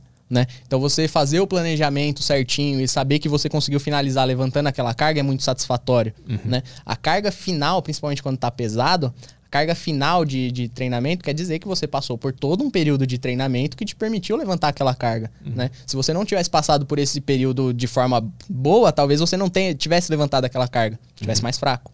Entendeu? Então é uma. Eu acho que é assim, é tipo uma consagração do trabalho. Entendeu? Acho que é isso. Hoje tá botando quanto nos, nos três exercícios? Vixe, cara, agora eu tô sem treinar. É? É, mas assim, a- as minhas máximas nesses exercícios são no agachamento é 190, no supino 145 e no terra 240. Caralho. né? Eu nunca, eu nunca consegui passar de 130 no, no terra. É, então, foi, foi isso daí. Eu consegui fazer isso daí Caralho. pesando 72,900. Caralho. Foi. Então, eu competi até 74. Por que que tu parou de... Tá, tá Cara, agora eu tô, tô muito mais focado nos projetos do CT, né? É, como eu te disse, o CT começou a movimentar bastante e agora eu tenho muito mais atletas, né? É, você vê, ano passado eu fui pro Campeonato Brasileiro com um atleta. Esse ano eu tive seis. Uhum. Né? Então, assim, tá crescendo muito. Né? Isso daí demanda tempo e demanda dedicação. Né? Fora que, assim, lá no CT eu trabalho sozinho. Né? Então, das 7 da manhã até as 10 da noite é o Márcio que tá lá. Né? Então, eu passo treino de todo mundo, eu limpo, eu que faço tudo, né? De família ali, né? Minha família que me ajuda. Enfim. É, então, eu tô nesse foco agora. Né? Então, assim, eu não parei de treinar. Eu só não tô treinando focado mais pra competição, mas Ah, eu tô treinando. Uhum, uhum. Né? Tem alguma questão aí? Tem do mesmo cara aqui que mandou a. Que mandou anterior. Só abrir aqui que eu fechei o Telegram. Ele tá perguntando sobre supino. Ah, o Brandon. Brandon perguntou aqui. Outra pergunta. ah, como aumento a força no supino? Percebo que no treino de peito consigo aumentar as cargas progressivamente nas máquinas, porém no supino tenho dificuldade em passar dos 20 quilos de cada lado. Treino há quase dois anos. Ô, louco. Cara, a primeira coisa, diminuir as repetições. Segunda coisa, aumentar o descanso entre as séries. Né? Isso daí são coisas que podem favorecer a progressão da carga. Né? E uma coisa também que a galera não bota muita, muita fé é progredir carga de pouquinho em pouquinho. Né? Normalmente o pessoal quer progredir a carga sempre de 5 em 5. Né? Sempre quer botar 5 em 5 de cada lado. Né? Mas no supino isso daí é bem complicado. Até pra powerlifter, quando a gente atinge um certo nível ali, pra você botar um quilo de cada lado no supino, cara, é um parto. Sabe? Então, assim, o pessoal quer progredir de 5 em 5, às vezes é complicado. Né? Mas 5 e 5 no peso geral, 10, 10 de cada lado, assim. 5 de cada lado que dá de cada 10, né? dá 10 total, isso. Porque tem o, tem o tem um aplicativo que é o 5 5 de 5, sabe aquele aplicativo? Sim, sei. E, e lá Strength training, né? é, eu já fiz um pouquinho daquele Já ali. fez, Aham. é. Mas o, o lance é que é, tu aumenta de 2,5 a 2,5 por treino, né? Exatamente, é isso. Um Esse é o 250 é a menor anilha que tem, Uhum. né? Aí você coloca um de cada lado, dá 2,5. Exatamente por conta disso. É uma progressão totalmente é, necessária, assim, Uhum. né? Quando você atinge um certo nível. A gente falou aí que já tá treinando há dois anos, já progrediu já o que tinha que progredir de 5 em 5, sabe? Agora é uma coisa muito mais Uhum. sutil. Então ele tem que botar 2,5 de cada lado por, por sessão de treino. Por sessão, E exatamente. Diminuir as repetições e aumentar o tempo de descanso. São coisas que ajudam. Vai lá o, o Cortes. Cortes mandou aqui, boa tarde. Márcio, eh, por que os atletas de powerlifting normalmente têm uma quantidade considerável de gordura no corpo? Ah, referente ao sangramento no nariz, em competições, etc., é comum, causa algum problema do at- ao atleta? É outra pergunta. Tá, mandou cara. duas. É, Primeira- são duas. Primeira coisa aí, cara, tem, tem como você fazer uma pesquisa de uma foto aí de um atleta? Coloca aí Russell Orhe. Aí a gente vai. Isso daí já responde a pergunta da gordura já. Acho que isso daí a gente não. Russell Orhe. Esse daí, esse daí, ó, primeiro aí. Pode colocar. Esse cara aí parece que tem muita gordura no corpo, Petri? O que, que você acha? Não, não parece. Não. Esse cara aí, ele é o segundo atleta mais forte do mundo hoje, tá? Ele pesa, ele compete até 83 quilos e ele... Quanto que ele fez? 323 de aga... 320 de agacho, 187 meio de supino, acho que. Terra eu não lembro. 327,5 talvez. Mas aí vai muito do cara mesmo, do que, que ele quer Cara, comer ou não, né? Porque o que, que acontece? A galera só olha pras categorias 120 mais, né? As categorias pesadas. Como eu te disse, a galera associa o powerlifting a levantar, a mover muita carga, né? Isso daí é o pessoal mais pesado que, que faz. A mover pneu de, de, de caminhão. essas Pois coisas. é, os caras. É, inclusive tem- é muito associado o powerlifting com o strongman, né? Que é uma coisa totalmente diferente, assim, né? Até esse negócio de sangramento no nariz aí, isso daí não é muito comum e acontece bastante em competições de strongman, né? Esse negócio de sangrar nariz, assim, normalmente quando acontece é em competições de strongman. Né? De powerlifting, assim, pessoalmente eu nunca vi, pra te falar bem a verdade, assim, sangrar nariz, assim.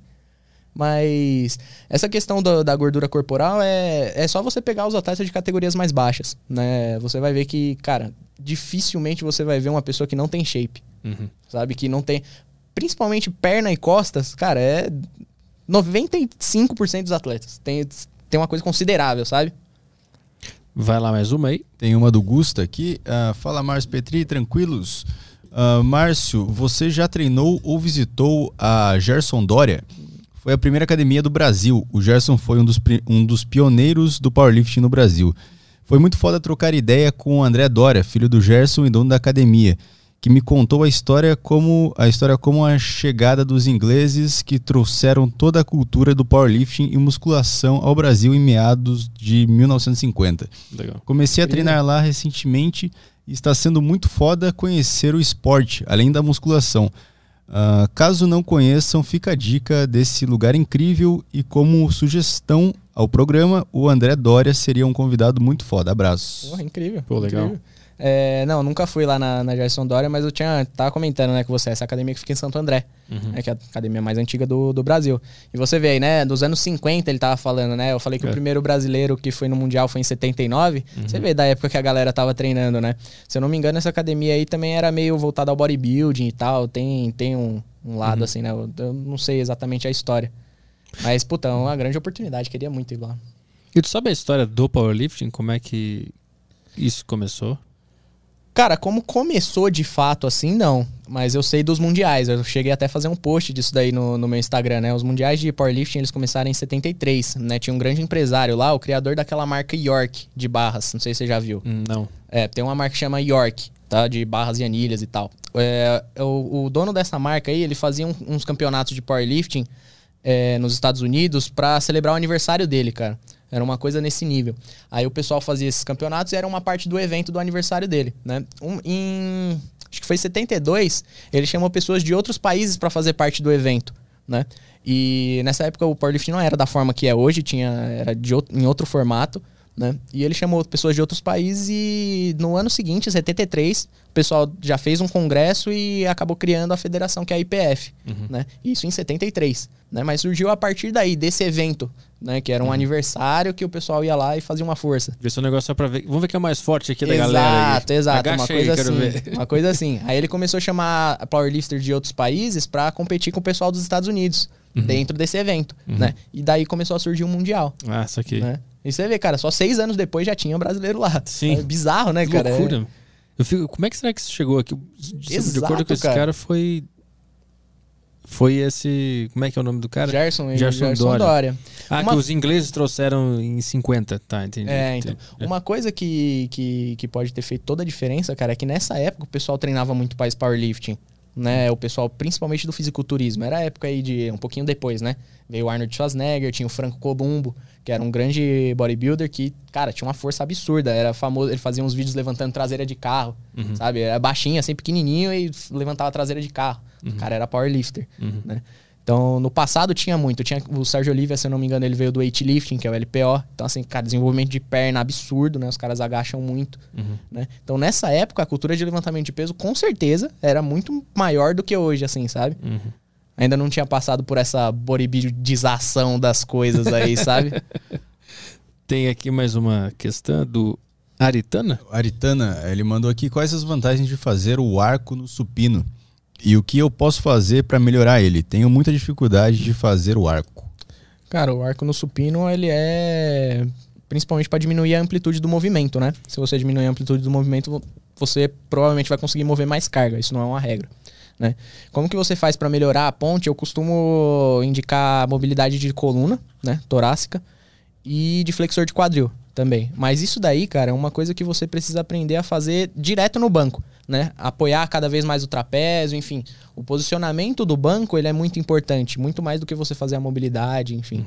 Bota aí uma, uma foto do, acho que botar bench press powerlifting, a gente consegue ter a foto do, da posição pro pessoal que tá vendo que não faz ideia do que seja isso, né? Coloca um atleta forte aí que eu vou indicar, chama Ed Berglund. É um tem uma ponte absurda.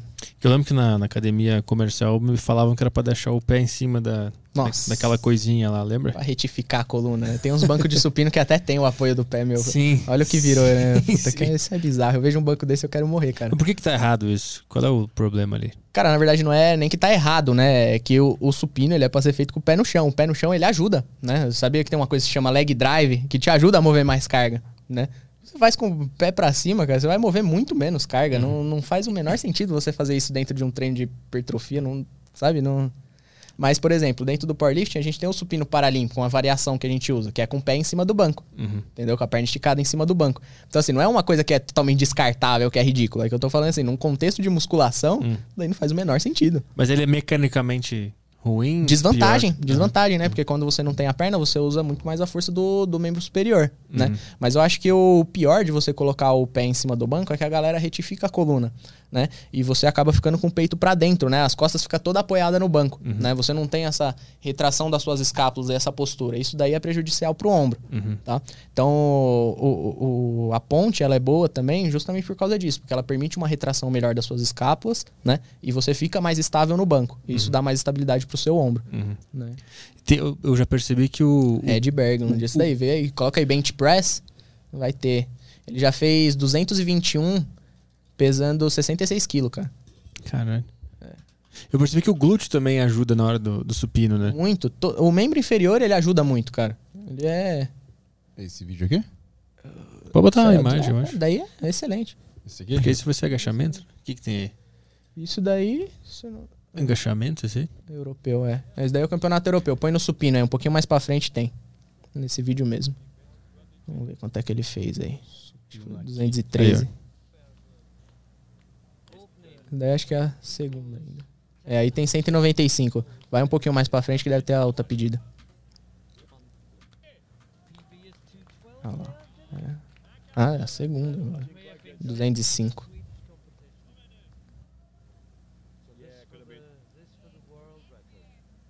É um world record, o cara tá falando. Então vê aí, essa ponte aí é absurda. Viu? Mas ele não é muito curto? Bem curto, né, cara? Mas isso é. Isso é bem polêmico, né? Ah. É. Porque. Não, isso daí é permitido. é, é permitido. mas olhando parece que não teve efeito nenhum. Que não teve efeito nenhum, é. né? O cara, sabe que o cara tava levantando 205 quilos com 66 quilos, né? Sim, sim. Bizarro, né? Mas visualmente fica. É que esse lance da ponte aí é uma coisa que é bem debatida, né, cara? Ó, se você vê a, a regra, o que, que a regra diz? Você tem que estar tá com a cabeça encostada no banco, sem movimentar. Você tem que estar tá com as costas encostadas no banco, o glúteo no banco e o pé imóvel. Presta uhum. atenção aí, ó. Ó lá. Você vê que o pé dele não tá na ponta. a cabeça não mexe. Ó. A única coisa que mexe é o braço. Uhum. Tá vendo? Então o que acontece, cara? Isso, o cara sai até desmaiando. Quase você foi. Ele, ele faz. Acontece bastante isso daí com ele. Mas você vê, o cara fez 213,5 de supino, né? Uhum. Pesando 66 quilos. É, bizarro. Uhum. o cara é muito forte. Mas, é. obviamente, uma pessoa. Falei, falei. Olha, falando, terminando da ponte, né? Isso daí é uma opinião muito polêmica, né, cara? Uhum. Até entre os powerlifters tem gente que apoia, tem gente que não apoia e tal. Mas se você for ver na IPF, né, que é essa federação aí, é, as regras pro supino, elas são as mais fechadas que tem. É o que eu te falei aí agora. Você não pode mexer cabeça, glúteo, nem tirar a ponta do pé, nem tirar calcanhar do chão. Mexer né? cabeça é o quê? Pro levantar lado? a cabeça. Levantar. Levantar a cabeça, tá. né? Você vê que às vezes o pessoal bate aqui assim, levanta a cabeça para ah, levantar, uhum. enfim, né? É, isso daí não pode. Isso daí invalida o movimento, né? uhum. né? Então assim, cara, dentro de um movimento que você só pode literalmente mexer só o braço, o cara conseguir fazer isso daí é porque ele treinou muito para fazer, uhum. sabe? Não é, isso daí não vem do nada, entendeu? Né? Pro, pro cara chegar numa ponte desse daí, o cara com certeza tem que trabalhar muita mobilidade, muita coisa. Ele chegou nesse ponto aí, sabe? É um treinamento à parte. Sabe? Mas, mas pra um cara que tá querendo só treinar, obviamente ele não vai fazer essa ponte, né? Nem chega. Mas não, mesmo assim, não, não consegue chegar. Tem que deixar o pé no chão e fazer o arco, né? É interessante, é interessante. Mas aí, para uma pessoa que não vai competir, Por, por exemplo, o pé no chão já não é uma coisa essencial. Uhum. Entendeu? Você fazer com a ponta do pé no chão, ok, desde que você tenha colocando, te- esteja colocando pressão, ok. Uhum. Entendeu? Agora, pra quem vai competir, que tem a regra, você não pode né, sair da regra, fugir da regra. Sim. Então você tem que fazer dessa forma. Eu percebi que quando eu empurro o chão com os pés na hora do supino, eu- o, o peso fica mais leve, entre aspas, consigo leve. empurrar mais, assim. Justamente porque tem essa transferência, né? Uhum. Isso eu não fazia ideia disso, né? Eu fui entender isso depois que eu conheci o powerlifting. O powerlifting. Se eu empurrar o chão, eu consigo empurrar mais peso com o braço.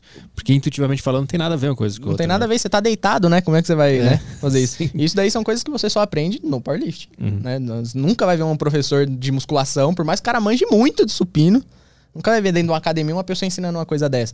Que você pode usar a perna pra fazer o supino. Normalmente o pessoal coloca a perna pra cima do Sim, banco, Pra né? isolar o peito. Pra e isolar tal. o peitoral, exatamente. E você vê como uma técnica dessa ela é tão importante. Lembra que a gente tava falando de volume de treino, de como progredir carga? Você vê o rapaz aí que tava querendo progredir carga no supino. Às vezes, só dele começar a usar a perna, ele já vai começar a progredir a carga. verdade. Não estamos falando de força, nem de periodização, nada. Só sabe? técnica. Só técnica, só técnica. Isso daí é muito importante. Lembra que eu tava falando dos padrões de movimento, como é importante você repetir isso, né? Então isso daí é muito importante, cara. Muito importante a técnica. E quais são as regras do, do terra?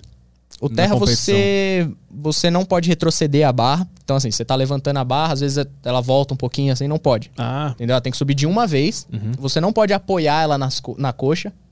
né? Não sei se você já viu, acontece bastante em strongman. Na hora que a barra passa do joelho, assim, o pessoal dá tipo uma sarrada na barra, assim, sei lá, vai apoiando ela na coxa. Isso daí não pode acontecer, ela tem que subir de uma vez, Uhum. né? E quando você levantar, terminar de, de finalizar o movimento, você tem que estar com o ombro atrás da linha da barra e o joelho estendido, o joelho e quadril estendido. a gente consegue pegar um exemplo de algum movimento de terra bem executado que tu lembre? De algum competidor, Cara, alguma coisa? já, já que eu tô aqui, pega o meu aí do Mundial aí, vai. boa, boa, boa. Coloca Boa. aí. é, Puta, não sei se nem se tem no YouTube. Dá pra entrar no Instagram? Aham, Tem ali um Insta ali, ó. É, entra no meu que, que é mais fácil.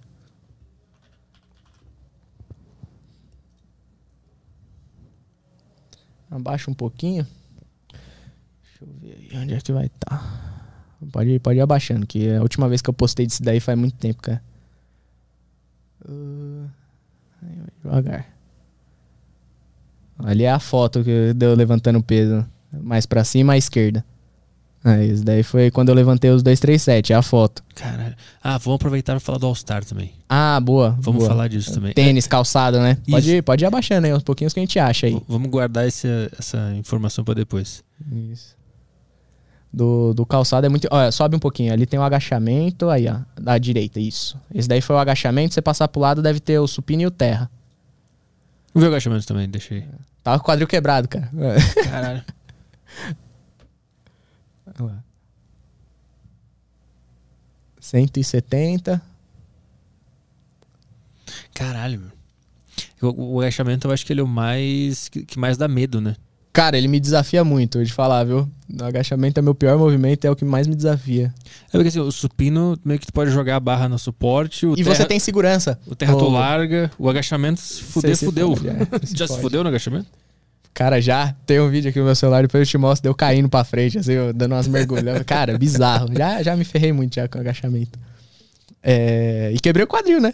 Também. E aí tu tava quebrado, né? Nesse aí Tava, tá tava, tava fraturado, cara. Tava Vê, vê o fraturado. próximo aí. Vê, é, passa pro lado aí, tem o supino. Supino e o terra, eu acho. Aí, ó. 127,5 de supino. Olha a ponte aí, eu já tava bem desenvolvida a minha ponte nessa época. Mas ainda você vê que não é nada. A do cara fica bem mais curtinha, né? É. então, eu ainda tenho bastante amplitude aí. Agora é esse. Aí pode passar aí, passa aí pro terra. O terra é puta, incrível. Mas esse é esse é o sumô? Isso. Na competição você pode usar qualquer um, né? Ah, tá, entendi. Entendeu? Daí foi quando eu fiz os 237,5. Incrível. Vamos ver, qu- quais são as, as regras aí no, no terra? Aí, ó. Lembra que eu falei, ó, a barra não pode retroceder, não pode apoiar lá na coxa. Uhum. Na hora que finaliza o movimento, o ombro pra trás e o joelho estendido. Joelho e quadril, né? O, a mínima, o mínimo movimento pra baixo já desqualifica o cara. Já desqualifica, exatamente. Cara, tem um movimento bem legal do, do Davi Coimbra em.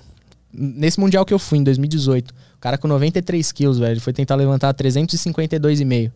Coloca aí, acho que, cara, esse daí é, Tá no YouTube? é fantástico. É, coloca Davi Coimbra 2018, vamos ver se tem. Deadlift, alguma coisa assim. Vai achar o jornalista do Sul lá, que é Davi Coimbra. É Davi, Davi Coimbra? É Davi, aí, ó. Pra baixo tem um pouquinho. IPF, powerlifting.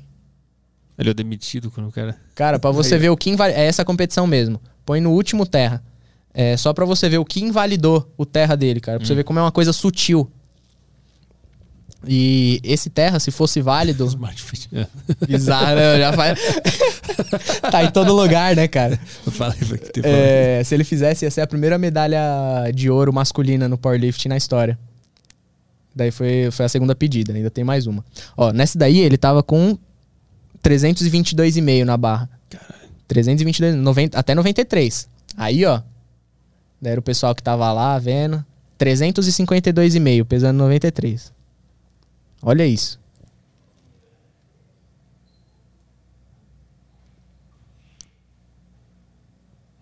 Olha isso, cara. Foi aquela travada ali? Isso aí invalidou? invalidou o movimento. Ó, já tava todo mundo comemorando, porque foi muito sutil. Mas ela baixou ou ela só parou? Cara, até hoje a gente não entende o que aconteceu. Não, põe de novo agora. Eu quero reavaliar. Cara, esse movimento foi. Olha isso. Ah, desceu bem pouquinho. Você vê aquela. Nossa. Então, mas você vê que ela balança nas pontas. ó, Cara, é muito difícil esse movimento. Co- Os árbitros que viram isso daí na hora, cara, é. Olha. Cara, não dá uma pancadaria com os árbitros isso- daí? Cara, os caras foram lá reclamar depois, né? Que eu não tava na hora, mas. É, é muito difícil, cara, isso daí. Tu já, já se fodeu por causa de alguma coisinha assim mínima? De perder o, título ou, ou a vaga, alguma coisa? Hum, Não, de, de me ferrar, não. Cara, eu já fui desclassificado no Terra, porque na- no Brasileiro de 2019 eu tava com a epicondilite no, no cotovelo e eu não conseguia segurar a barra Hum. direito. Eu faço a pegada hook, eu não, não tava conseguindo segurar a barra, velho, tava me escapando. E eu não consegui em nenhuma. E como assim, eu fiz a primeira e acabei perdendo, e depois eu tinha que subir a carga, eu acho que era pra conseguir alguma medalha, alguma coisa assim. Eu fui subir na carga mesmo assim, mesmo que eu tinha perdido, sabe? Mas não tava conseguindo segurar a barra e acabei sendo desclassificado no, no dia. E pode usar os straps? Não, na não. competição? Lá é na mão. Tudo na mão. Nenhuma competição pode usar. Nenhuma, nenhuma. Então por que, que se usa no treino, por exemplo? Cara, principalmente pra, pra desgaste, por- por- pelo desgaste da mão, né? Quem usa mais é quem faz essa pegada, a pegada hook, né? Que é uma pegada que você abraça o dedão e tem um desgaste bem grande do dedo, né? É, às vezes vai fazendo calo, enfim. E a galera usa o strap pra dar uma aliviada, né? Mas o strap ele é muito facilitador, assim, né? Ele não é uma coisa que vai tirar totalmente a força da sua mão, não é? Sim. Sabe? Tem powerlifters que fazem a periodização, tipo, 80% da periodização de strap, sabe? Ah, e chegando na competição, Chega na tira competição e, e faz. É? É, Que não- é aquela cordinha, né? Que tu amarra na barra e na mão. Exatamente. Parece que você usar isso daí, no- o braço não serve pra nada mais, né? Não, também não. é- Mesma coisa é o cinto, cara. Aham. Nossa, Ô, a galera. cinto é uma boa de falar A sobre galera, a galera fala- acha que o cinto, você pôs o cinto assim, a sua lombar não trabalha mais, né? Parece que é inútil, né? Você, você pegar uma pessoa que é, sei lá, paralítica e botar um cinto, ela volta a andar, né? Parece que é assim. Mas não é assim que funciona. Quando você usa o cinto, você tem um grande trabalho dos seus paravertebrais, né? E quando você fala de um treinamento intenso, com, com uma boa carga, né? Não tem como você falar, cara, imagina o cara tá fazendo um agachamento lá com 150 quilos, o dobro do peso corporal dele. Você acha que não tá trabalhando a lombar? Parece que, sabe? Agora sim, se você fizer o negócio do esquema treino fofo lá da galera, né? Que não consegue progredir carga, que fica fazendo muita repetição, aí não tem como mesmo, aí não vai trabalhar mesmo, não tem jeito. Qual é o objetivo do, daquele cinto? O que, que ele faz? Cara, ele te ajuda a manipular mais carga, né? Pela compressão abdominal que você consegue ter, né? Pela por conta de você conseguir empurrar sua parede abdominal contra o cinto, ele te dá mais estabilidade e você consegue manipular mais carga.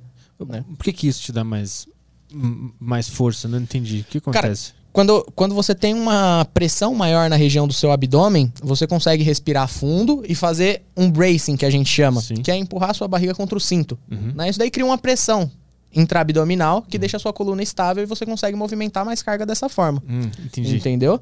Mas é, é unicamente isso, sabe? Você fazer o treino sem cinto não quer dizer que a sua lombar vai ficar mais forte por causa disso. Não, não existe. Esse negócio da respiração é interessante também. Uma vez eu comentei com alguém que, que tinha esse negócio do. Como é que é? Como é que é? Bracing, bracing. Mas é breathe and bracing, não é? Que tu ah, sim, respira, e respira segura, e né? solta. É, normalmente a galera fala bracing, mas é o. Aí eu falei pra alguém alguma coisa sobre isso e, me xingaram falando que jamais faça isso porque tu vai desmaiar. Eu falei, não, pessoal, tu vai. Tu segura aqui, faz o exercício, faz o, o movimento, quando tu completar, tu respira. Aí tu respira de novo, trava e faz, né? Exato, Tá, tá foi, isso. foi né? o que aconteceu com o rapaz ali no supino, lembra que ele saiu cambaleando do banco? Aham. Foi isso. Só que o que acontece? A galera é, puxa o ar e esquece de soltar, né? Às vezes o cara respira na primeira repetição, faz cinco repetições em apneia, depois solta, desmaia e fala que não, não pode fazer porque, né? Sim. Não, a gente faz isso entre todas as repetições, Isso. né? Uhum. E se você faz isso entre todas as repetições, você tá, na verdade, oxigenando a sua musculatura, o seu cérebro, Uhum. né? Você vai desmaiar quando faltar oxigênio no seu cérebro, né? Pra você fazer o exercício. Uhum, uhum. É que o, o, o ca- um cara me xingou, eu falei isso num podcast, mas o cara me xingou, falou que isso tá errado, não, que tu não pode fazer absurdo. isso, que tu vai desmaiar, não sei o É que. engraçado. Mas eu até, eu até lembro que eu vi um tutorial de um cara ensinando, ele falou que se tu ficar respirando durante o exercício, tu fica instável. Exato, Por exato. isso que é importante segurar. Exatamente, por isso que você, durante o movimento você faz em apneia, normalmente na fase concêntrica a gente solta o ar, né? Então na- no agachamento, na hora que tá embaixo, na hora que vai subir, solta o ar. Solta no supino.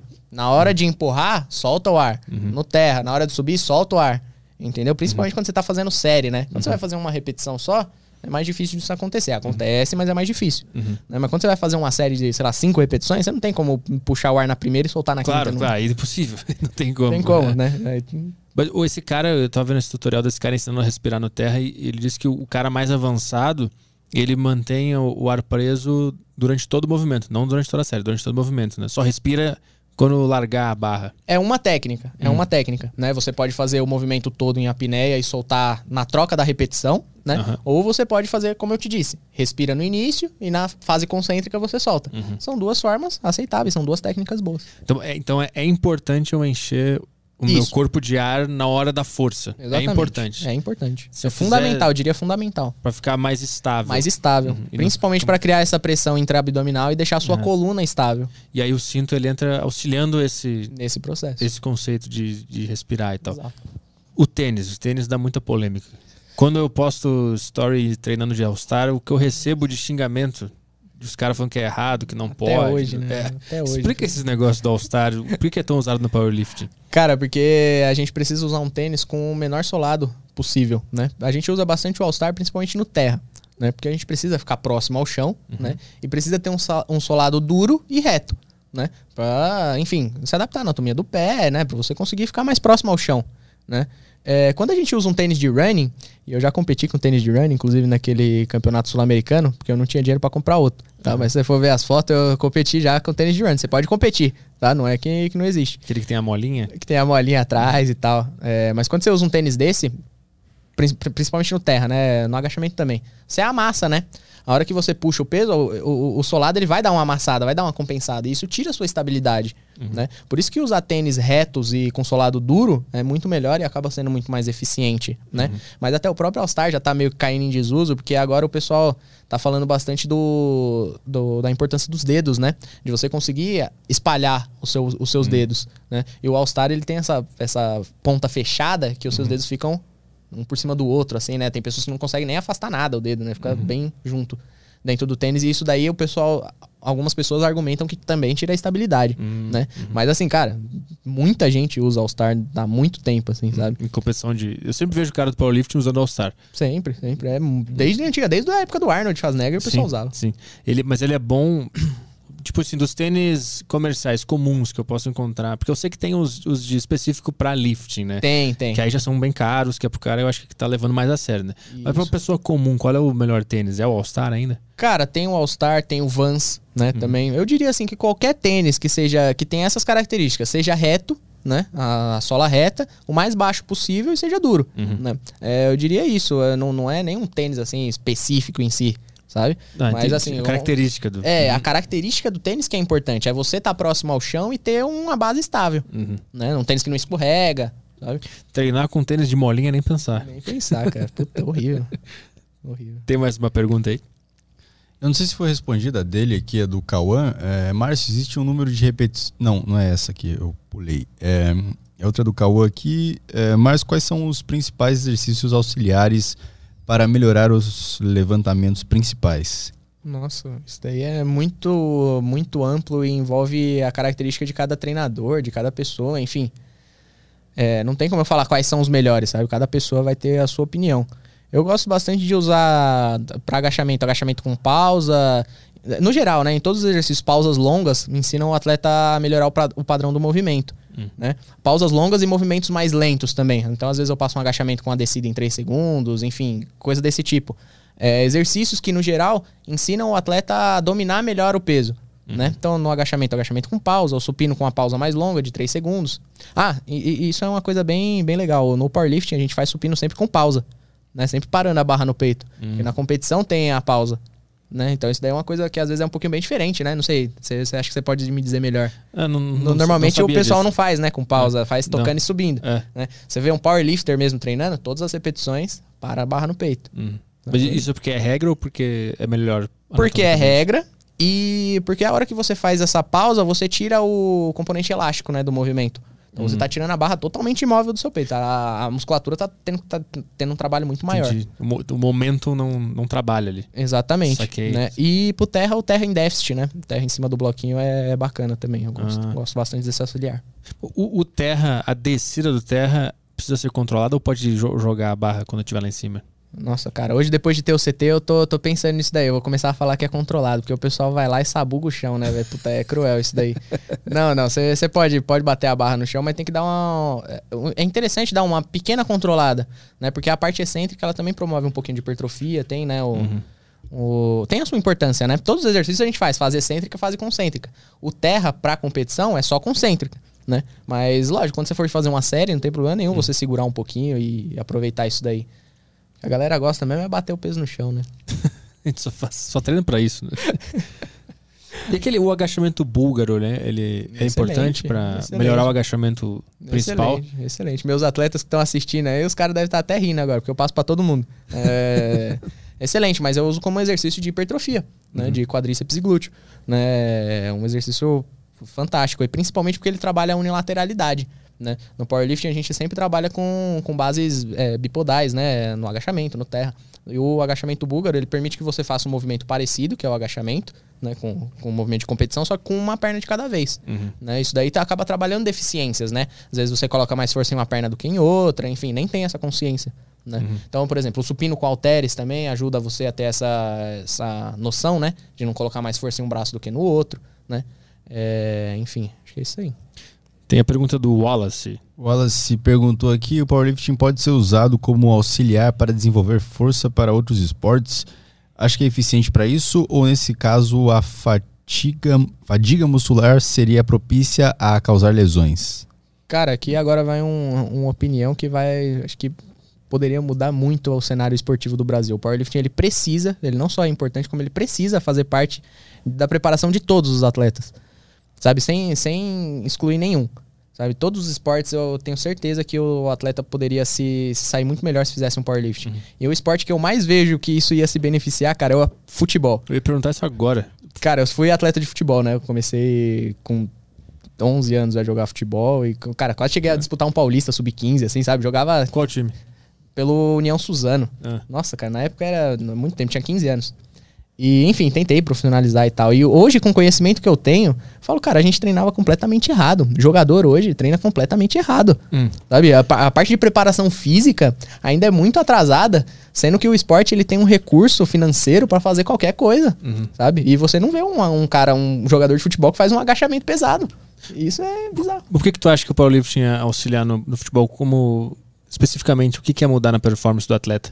Cara, principalmente ele tendo mais força muscular, eu acho que o número de lesões ia diminuir muito, sabe? É, e, e uma coisa que eu falo, eu sempre falo bastante, ó. Tem um jogador que ele poderia ser o melhor da história se ele não tivesse as lesões que ele teve, que foi o Ronaldo Fenômeno, né? Teve muita lesão de joelho, de ligamento cruzado, interior. O que, que é isso daí? Falta de fortalecimento. Nada mais é do que isso. Sabe, o cara, ele tá andando pra frente, fazer uma pedalada e, e romper o, o ligamento, isso não é normal. Sabe? Não existe isso daí. Então, assim, se o cara fizesse um treinamento de força, tivesse umas cadeias equi- eh, musculares equilibradas, isso daí jamais ia acontecer com o jogador. Essas lesões de posterior, de estiramento de posterior, isso daí não ia acontecer. Sabe? Lesões assim que tiram o atleta do- por pouco tempo, assim, sabe? Coisas básicas, não, não ia acontecer. Mas isso não ia diminuir a explosão de velocidade, mobilidade, agilidade? se ele não treinasse. Entendeu? Lembra que eu tava falando antes? Você não perde essa Ah, capacidade física por, por você estar fazendo força, você perde por não treiná-la. Entendeu? Então, assim, se o cara fizer a força lá Se ele tiver que sacrificar o treino dele de futebol pra poder fazer o treino de força, aí ele vai perder.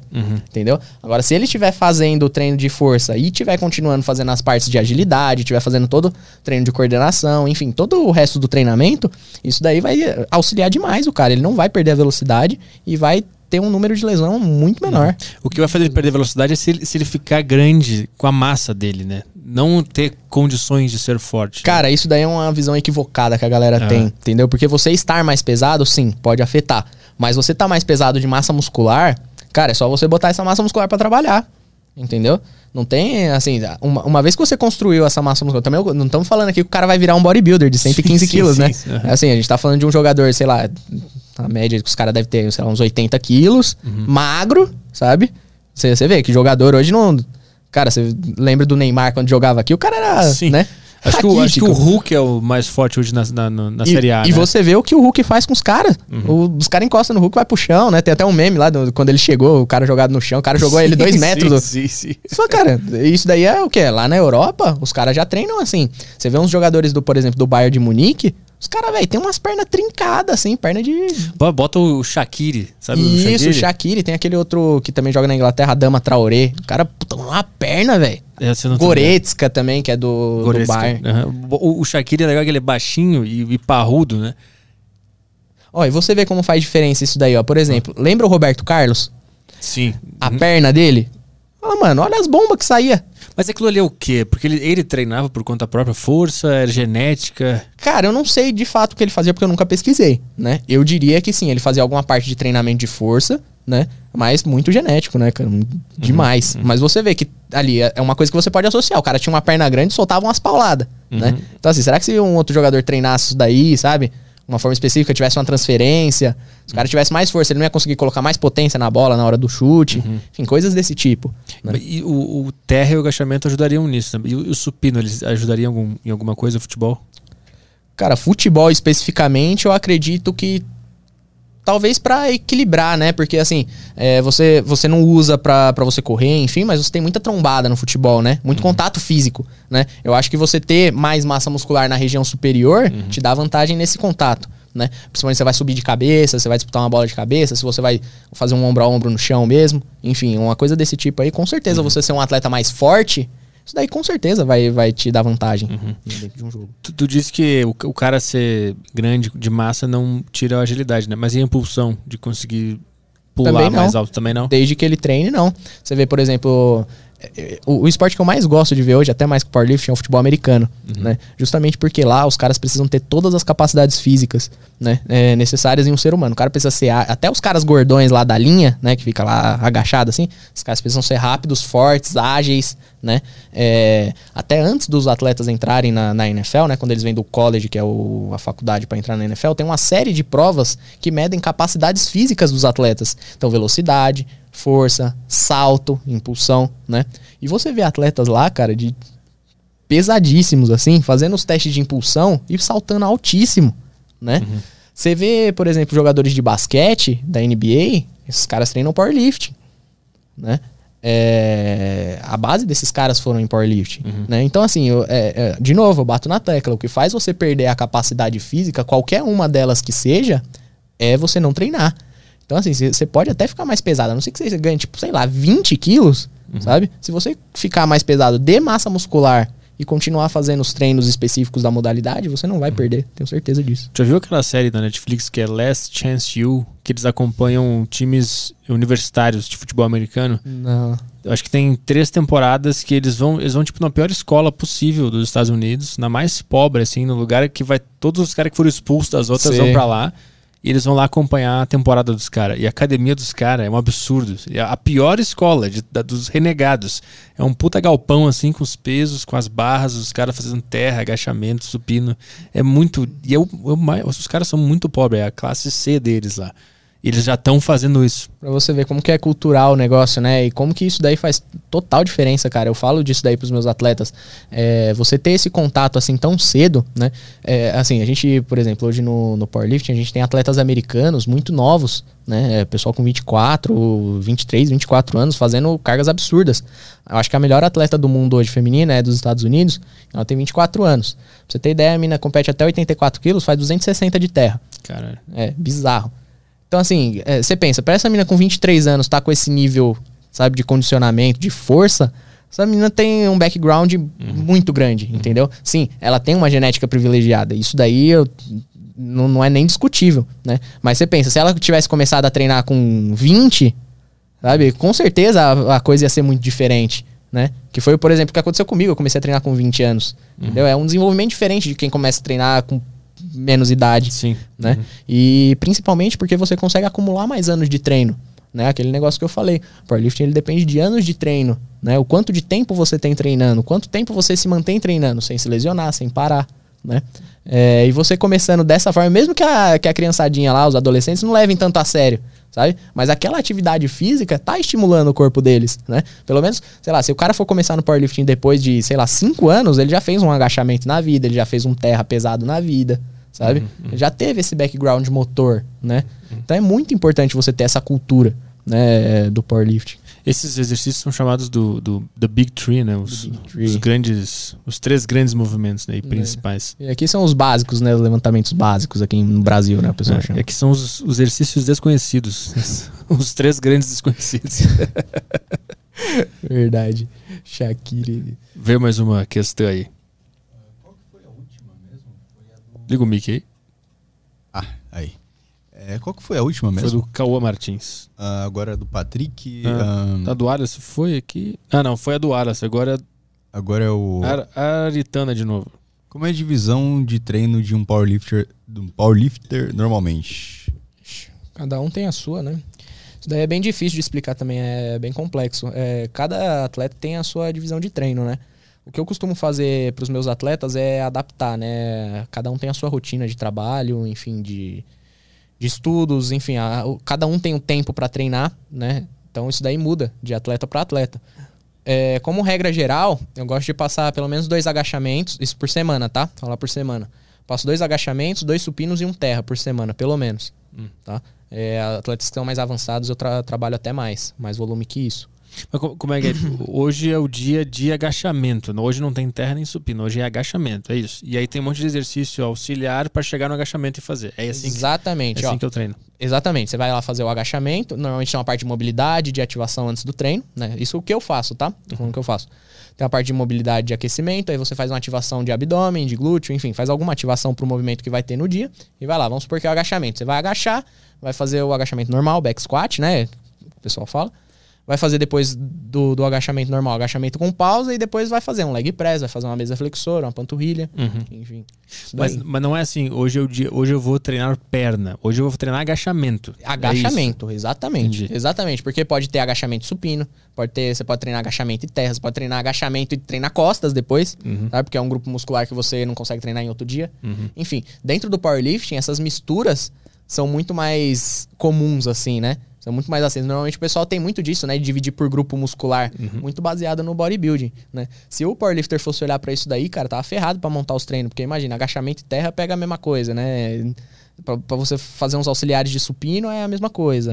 Então, puta, ia complicar bastante, né? Mas, por exemplo, ó, uma coisa que eu aprendi em 2019, quando eu comecei a treinar com a minha treinadora agora atual, é fazer supino todo dia, por exemplo. Eu faço supino todos os dias há dois anos, praticamente.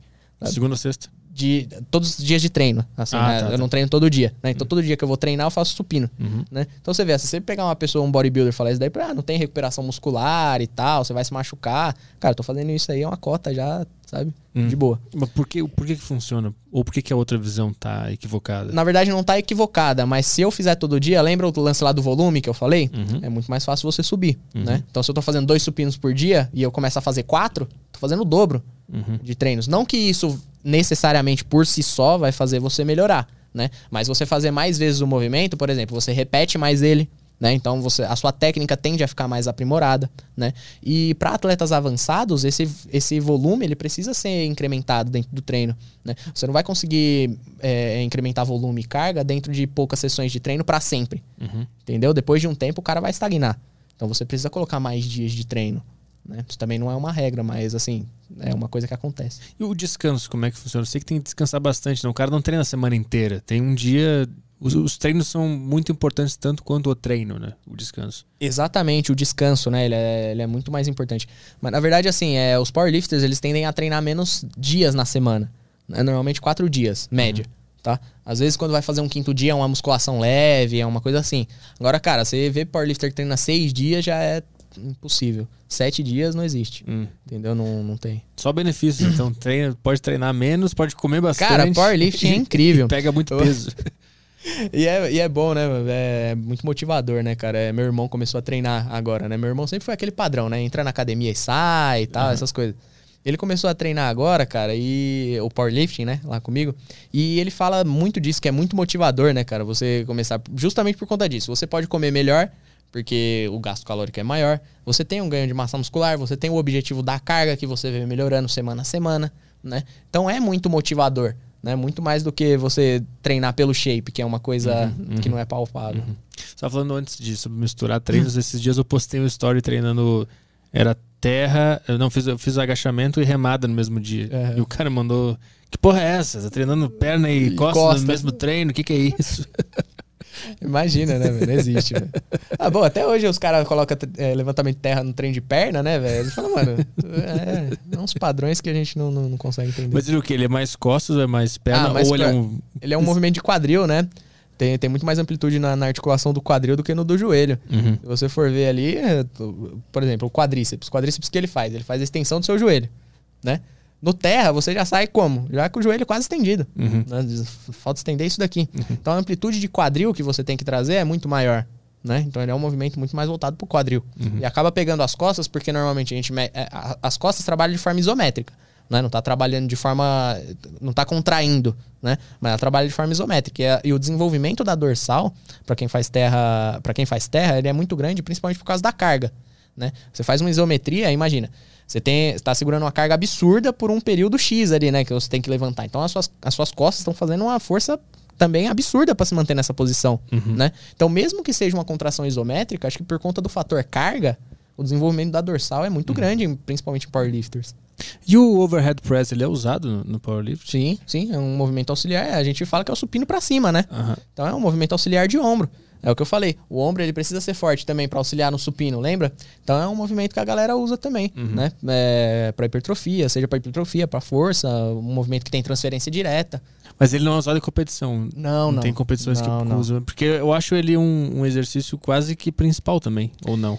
Ele é, cara, mas eu acho que ele tem um fator aí é, que joga contra ele, que é o fato de ser pra cima da cabeça. Esse movimento pra cima da cabeça, ele é um pouco complicado pro ombro, né? É, enfim, eu não vou entrar em detalhes aqui cinesiológicos de biomecânica, mas o movimento pra cima da cabeça, ele é mais agressivo, principalmente se você faz com a carga, né? Com a carga alta. É, no, no LPO você vê bastante gente tendo problema de ombro, né? É, só que ali é, eles ainda não desenvolvem como. Eles jogam o peso pra cima e entram embaixo. Né? Imagina se você tiver que fazer a força para poder levantar o peso pra cima da cabeça. Né? Então você fazer um esporte onde o objetivo é força máxima dentro do overhead press Ah, vai é. ser meio complicado. Eu chutaria que daria muita lesão. Sabe? Não, não, não sei se seria entendi. ou não, mas eu chuto que daria muita lesão. Sabe? Eu já vi bastante é, estudo e vídeos no YouTube do pessoal falando sobre o treino full body, que ele é muito bom e que não tem nada de, de, de mal treinar o- todos os grupos no teu treino durante a semana. É, é. E qual que é, o qual que é o único problema disso daí? Ah. Quem tem tempo pra treinar tudo isso? Sim, sim. Você tem duas horas e meia pra ficar na academia pra treinar tudo? Você botar um exercício pra cada grupo muscular, meu amigo, já é duas horas de treino já. Um exercício, sabe? Tá? Tô falando de muita coisa, não. Quanto tempo dura mais ou menos o, o teu treino quando tu tá no, no, ritmo, no ritmo bom? Cara, meus treinos especificamente É. são treinos bem volumosos, tá? Meus treinos duram três horas, pelo menos. Caralho. Três horas, pelo menos. São treinos bem volumosos, mas pela característica que eu tra tava trabalhando com a minha treinadora. Uhum. É, assim, não- o que eu tava fazendo eh, são poucas pessoas que fazem. Principalmente por quê? Porque eu fico o dia inteiro lá no CT. Uhum. Então eu tenho esse tempo disponível dentro da academia. Tem pessoas. Tem pessoas não. Sei lá, 90% dos atletas não tem esse tempo, Sim. sabe? Mas aí tu faz três horas seguidas ou tu divide? Três horas seguidas. E tu come durante? Cara, eu particularmente não. Eu não gosto de comer durante, né? Quando eu sinto fome e sinto necessidade, aí eu mando uma coisa leve. Eu papo lá do chocolate, um suspiro, uma coisinha mais leve. Né? Mas só pra aguentar até o final. Não costumo comer no meio do treino, não. Mas tem pessoas que gostam e comem durante o treino. Totalmente aceitável. Tu, tu, tu come como? Tu vai mais pela tua fome? Tu segue mais É. o teu instinto biológico? É, é, é. No, no meu caso, sim, mas, cara, eu não sou parâmetro, eu sou muito ruim de comer, sabe? Então eu vou, vou, sim, pela minha fome, mas por causa disso, sabe? Eu sou, eu sou péssimo hoje em dia pra comer. Eu queria saber se se calcula a caloria no powerlifting ou vai pelo, pelo instinto. Ah, cara, é muito importante isso, né? Não vou falar que se você passar num nutricionista pra ele te ajudar com a dieta mais voltada pro, pro powerlifting não seja importante. Mas assim, o, a caloria em si no powerlifting, ela é. Cara, é fundamental. Você fazer dieta assim, eu não. É bem difícil dar certo, sabe? Por muito tempo, principalmente. Tem como eu, eu saber quantas calorias eu preciso comer pra estar bem pra um específico, para um treino específico? Então, é, é- aí eu acho que é um nutricionista que teria que responder melhor. Tá. Entendeu? Assim, eu, eu posso falar que é alta, é um gasto alto, Uhum. sabe? Principalmente assim, ó, você tá numa reta final de competição, daí você tem que fazer um treino SBD. Uhum. Agachamento supino e terra. Vai demorar lá três horas pra treinar e, mano, tudo com as cargas 90% mais. Cara, isso daí vai gerar um gasto calórico absurdo. Eu não sei te dizer se, sei lá, mil, mil e quinhentos calorias, sei lá quanto que isso daí depende da pessoa, enfim, né? Também da quantidade de massa muscular que ele tem. Mas, cara, eu posso te garantir que o gasto calórico é absurdo. É No, no, absurdo. no teu, na tua época de competição, como é que ficava a tua alimentação no dia a dia, assim, chegando perto lá? Cara, eu, eu costumo sentir mais fome, né? Você tá movimentando carga e tal, você começa a sentir mais fome. Mas, assim, como eu te disse, eu, ai- ainda assim eu sou ruim. sabe? É, mas tu não, não, não rolava uns negócios, comer uma pizza inteira, essas paradas assim? Não, não, pizza inteira não, mas eu comia bastante, cara, como bastante. Principalmente no pós, velho. O pós é. É complicado. Principalmente por causa do ritmo da competição, né? Foi o que eu tava explicando. Uma coisa é você treinar na academia e fazer as suas cargas lá. Outra coisa é quando você tem que ir numa competição, que tem outras pessoas, tem um ritmo de competição. Você não vai fazer o negócio na hora que você quer, sabe? É, depois da a, a competição, ela cansa o corpo e cansa o mental também, sabe? É, é bem cansativo uma competição de powerlifting. Então depois, meu, o pessoal costuma arregaçar na comida. é. Como é que funciona o campeonato? A gente falou um pouco antes. é, qual é a ordem dos exercícios no, no campeonato? É agachamento, supino e terra. Ah, Primeiro vem o agachamento, depois o supino, depois o terra. São três pedidas para cada movimento. Então, assim, vamos lá. Começa pelo agachamento. Todo mundo vai fazer a primeira pedida. Tá? Então, assim, tem 10 atletas. Então, o atleta 1 vai lá, faz a primeira pedida. O atleta 2 vai lá, faz a segunda. 3 vai lá, tá. Depois que o décimo atleta fizer a primeira pedida, vai voltar pro atleta 1 e ele vai fazer a segunda pedida. Aí vai todo mundo fazer. O atleta 2 a segunda pedida, o atleta 3 e assim vai. Quando chegar no 10, terceira pedida. Depois, passa pro supino. E assim sucessivamente. quantas horas dura essa competição? Cara, umas.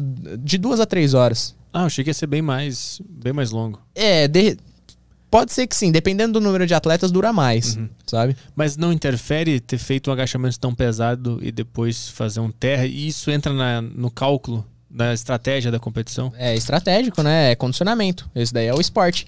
Sabe? Não, não, não tem o que fazer. O esporte ele funciona assim, você, o atleta ele se condiciona a isso, né? Mas como a competição de powerlifting ela te permite descansar muito e a prova é uma repetição, sabe? Você você consegue manter isso. Você não tem tanta fadiga, Entendi. sabe? É, é, é diferente, é totalmente diferente, até de treino. Sabe? Por isso que eu falo, o o- a competição de powerlifting ela não é parâmetro nenhum pra você é, basear o treino de powerlifting Sim. em si, o que você faz na maior parte do tempo. Entendeu? Porque aquilo ali é muito específico de competição. Você não faz isso direto, né? Então, assim, você fazer um, um- uma repetição de um exercício, descansar 10 minutos, fazer mais uma repetição, descansar mais 10 minutos, fazer mais uma repetição. Aí depois você aquece para outro exercício, aí faz uma repetição, 10 minutos. Tá certo. Cara, quando você chega no último, você, assim, em termos fisiológicos, você tá inteiro. Sim. Entendeu? Uhum. Tá ali cansado, esgotado mentalmente e cansado, mas tem esse problema. Vai lá. é, Patrick perguntou aqui se você faz assessoria online. Faço, faço sim. Só entrar no Instagram lá, tem meu contato. É, ele mandou, ele disse que te mandou mensagem lá, acho que agora, né? Deve ser, E deve ser. Vou perguntar aqui também, ele falou. Deixa eu ver aqui. Tem a do Caô aqui, eu acho que talvez seja interessante. Existe um número de repetições que vai trabalhar hipertrofia e força igualmente? Cara, difícil isso daí, hein? Mas assim, ó, eu trabalho é, os exercícios principais num, assim, numa, na maior parte do tempo entre 3 e 5 repetições, tá? Isso daí, juntando os exercícios auxiliares que eu coloco de musculação, tem sido suficiente para os meus atletas aumentarem a massa muscular, né? E estarem preparados para o período específico de força. que é a competição, no caso, né? Como eu mantenho eles dentro desse range a maior parte do tempo, quando chega lá os dois meses últimos ali para chegar à competição, eu já tô muito mais próximo das repetições baixas, que são do, dois e um ali, né? Pra poder trabalhar para você ir pro específico da competição. Entendeu? Então eu costumo deixar meus atletas mais nesse range, assim, sabe? Entre três e cinco repetições eu acho que dá hipertrofia e dá para você trabalhar a força depois. E quantas séries? Cara, de, de três para cima. Né? Quando, quando você vai falar de uma pessoa que não vai competir, tem que fazer pelo menos três séries, porque é aí que você vai adicionar o volume. Entendeu? Por exemplo, se você fizer três séries de 10, você tá fazendo 30 repetições. Se você fizer três de 5, você tá fazendo 15. Entendeu? Se você fizer quatro de 5, você já chega a 20. Uhum. Entendeu? Não vai subir isso pra sempre, né? Porque até porque não dá. Né? Você perde qualidade do movimento e tal. Mas nesse range aí tá ok. Mas, então, por exemplo, pode ser 3 de 3. Pode. Dependendo da Pode carga ser. e tudo. Lembra quando eu, Uhum. que eu falei? Quando a gente progride a carga, quando eu progrido a carga, eu costumo diminuir um pouquinho as repetições, Uhum. né? Então, é, acontece, acontece sim, 3 de 3. Vamos lá, o Matheus aqui perguntou. A academia fechou, como posso improvisar, improvisar em casa até achar outra? Isso é foda, né? Treinar powerlifting por conta própria Não existe, né? tem que Não gastar existe. uma grana, botar Tem. na garagem uma, Tem. as coisas. Mas atualmente, cara, é bem legal que o powerlifting tá crescendo, porque o que acontece? É, você tem mais pessoas produzindo materiais de powerlifting, né? Você vê, eu, eu falo assim, né? Eu falo pra galera, quando eu comecei, quando eu comecei é seis anos atrás, tá, gente? Tipo, não é uma década atrás. Quando eu comecei, a gente não tinha joelheira pra comprar, não tinha uma faixa pra comprar, não tinha um macaquinho de competição pra comprar aqui no Brasil. Essas coisas não tinham, sabe? Era coisa assim que você tem que pedir pra uma pessoa de fora trazer, sabe? No meu caso, o meu treinador conhecia uma pessoa que trouxe material pra poder competir. Então você vê, só pra você competir já é, sabe? Complicado pra caramba, né? Mas como é que faz pro cara treinar em casa? E aí pro cara treinar em casa, velho, É foda. é, é, muito complicado, não tem material. É, e, e hoje o pessoal tá produzindo mais barras e mais anilhas e o pessoal compra e deixa em casa, né? É, para treinar em casa. Então muita gente faz isso hoje, né? Muitos atletas de powerlifting já treinam em casa, né? Mas uh, por conta do esporte estar popularizando, é, você tem mais material hoje pra comprar, né? E mais barato um pouco. Quanto que eu gastaria pra criar ali um, um negocinho pra mim, pra eu treinar na garagem, por exemplo? Ó, imagina aí, você lembra lá do meu CT, né? Tem aqueles cavaletes e o tablado de terra, Aham. né? Se você pegar um cavalete daquele com um banco de supino e um tablado de terra ali, você vai gastar... Aí você precisa de barra e peso, né? Uhum. Com uns 200 quilos de peso, você vai gastar, sei lá, uns... Uns 6, 7 mil reais. Hum, achei que ia ser bem, bem mais. Bem mais, né? Então, se você comprar de material oficial, você gasta muito mais do que isso. Só um cavalete é 6 mil reais. Caralho. É. Mas se você comprar hoje, é o que eu falei, com crescimento, a gente tem mais materiais, mais materiais, mais, mais coisas pra você treinar, né? Tem, tem, tem mais pessoas produzindo. Então você consegue um preço um pouco mais abaixo, sabe? Mas as anilhas, elas são interessantes, né? Porque ela tem que estar bem calibrada, né? Eu É. não posso comprar qualquer anilha. É, isso, ah, isso é muito importante pra quem vai competir, né? Mas principalmente pra quem já tá num, num nível avançado e quem manipula muita carga, né? Porque você vê assim, é, a calibragem da anilha ela vai fazer diferença quando você botar cinco anilhas de cada lado, sabe? Que vai fazer um peso muito grande e aquilo ali vai fazer uma diferença no peso total da sua barra. No geral, Cara, até você, falar assim, ah, uma anilha calibrada, depois de um tempo que você tá usando, batendo ela no chão, tá usando, a galera apoia no ferro e tal, ela também descalibra. Ela descalibra ao longo do Pouca tempo? coisa. É, lógico, não é, né? É, Por, que, que ela é calibrada? Porque quando ela sai do, do- da fábrica, ela tá calibrada. Entendeu? Mas tudo depende do uso também, né? Uhum. É, então, tipo, a galera ela joga. tá, Eu faço pro, pro pessoal não jogar material, apoiar na, a, a anilha no power hack, sabe? Justamente por conta disso, pra não ficar batendo nela, porque também descalibra, né? Agora o que acontece? As anilhas que não são calibradas, elas não têm esse compromisso de sair de fábrica calibrada, entendeu? Tem um percentual lá, eu não sei qual que é, mas tem um percentual lá pra cima ou pra baixo que é permitido, sabe? Essa anilha tá Essas são Ah. a de, de academia de comercial, né? academia comercial, de academia comum, até aquelas bumper de crossfit também tem isso, né? A de powerlifting não, você vai pegar ali ela saindo de fábrica, ela tem ali 100 gramas de diferença pra cima ou pra baixo, sabe? Tipo, é coisa mínima. Eu lembro quando eu comecei a treinar lá no, no, no CT, eu senti que tava diferente. O, o peso, o movimento estava bem Parece mais diferente. pesado. E parece mais, mais liso o movimento. Que eu tava fazendo agachamento lá na academia comercial, tipo uma Smart Fit. E eu nunca tinha notado quando comecei a tra- aquelas anilhas lá, comprou umas novas quando eu tava lá ainda. Como é que Da é? Ivanco. Isso, aquela lá era bonita, aquela anilha. Aquela né? ali é bonita, Bonita né? pra velho? caralho. Aquilo ali foi um negócio da China, velho. Eu não, não vou nem falar aqui como é que eu consegui isso daí. Os caras cara vão me roubar essas anilhas aí, velho. Mas, é, Aquela ali, aquelas são bonitas, cara. Mas eu lembro que treinando com a anilha de powerlifting, eu senti o movimento mais, mais sólido. Não sei explicar direito qual foi a sensação Olha, que a eu tive. anilha em si, é, talvez ela possa não dar tanta diferença. Agora a barra A faz barra. muita diferença, cara, nesse processo. Principalmente, acho que no, no agachamento, na aderência da barra nas costas e no terra pra você segurar a barra. Uhum. né? Meu irmão mesmo comentei, ele treina em outra academia, né? Ele só vai treinar lá de fim de semana. E ele fala que a diferença entre as barras é gigantesca, Uhum. né? É, E ter uma barra boa, a galera não sabe o quanto isso faz diferença até você treinar numa, numa academia desse jeito. Uhum. Entendeu? Eu até brinco, o pessoal que passa por lá não consegue treinar normal em outra academia, faz falta. Qual, é a, qual é a da barra? O que, que ela é de diferente da. Principalmente o grip. O grip é aquele recartilho que tem na barra. Que te ajuda a segurar. Ah, aquelas linhazinhas ou a parte áspera A parte ali? áspera, as linhas, é, é essas partes ásperas assim que te ajudam a, a segurar melhor a barra, Uhum. né? Quando você vai numa academia comercial, a- esse grip, se você for pegar, é liso Uhum. na barra, né? Principalmente porque o pessoal às vezes limpa a barra com álcool, sabe? Tipo, a própria barra não é né, projetada com esse recartilho forte.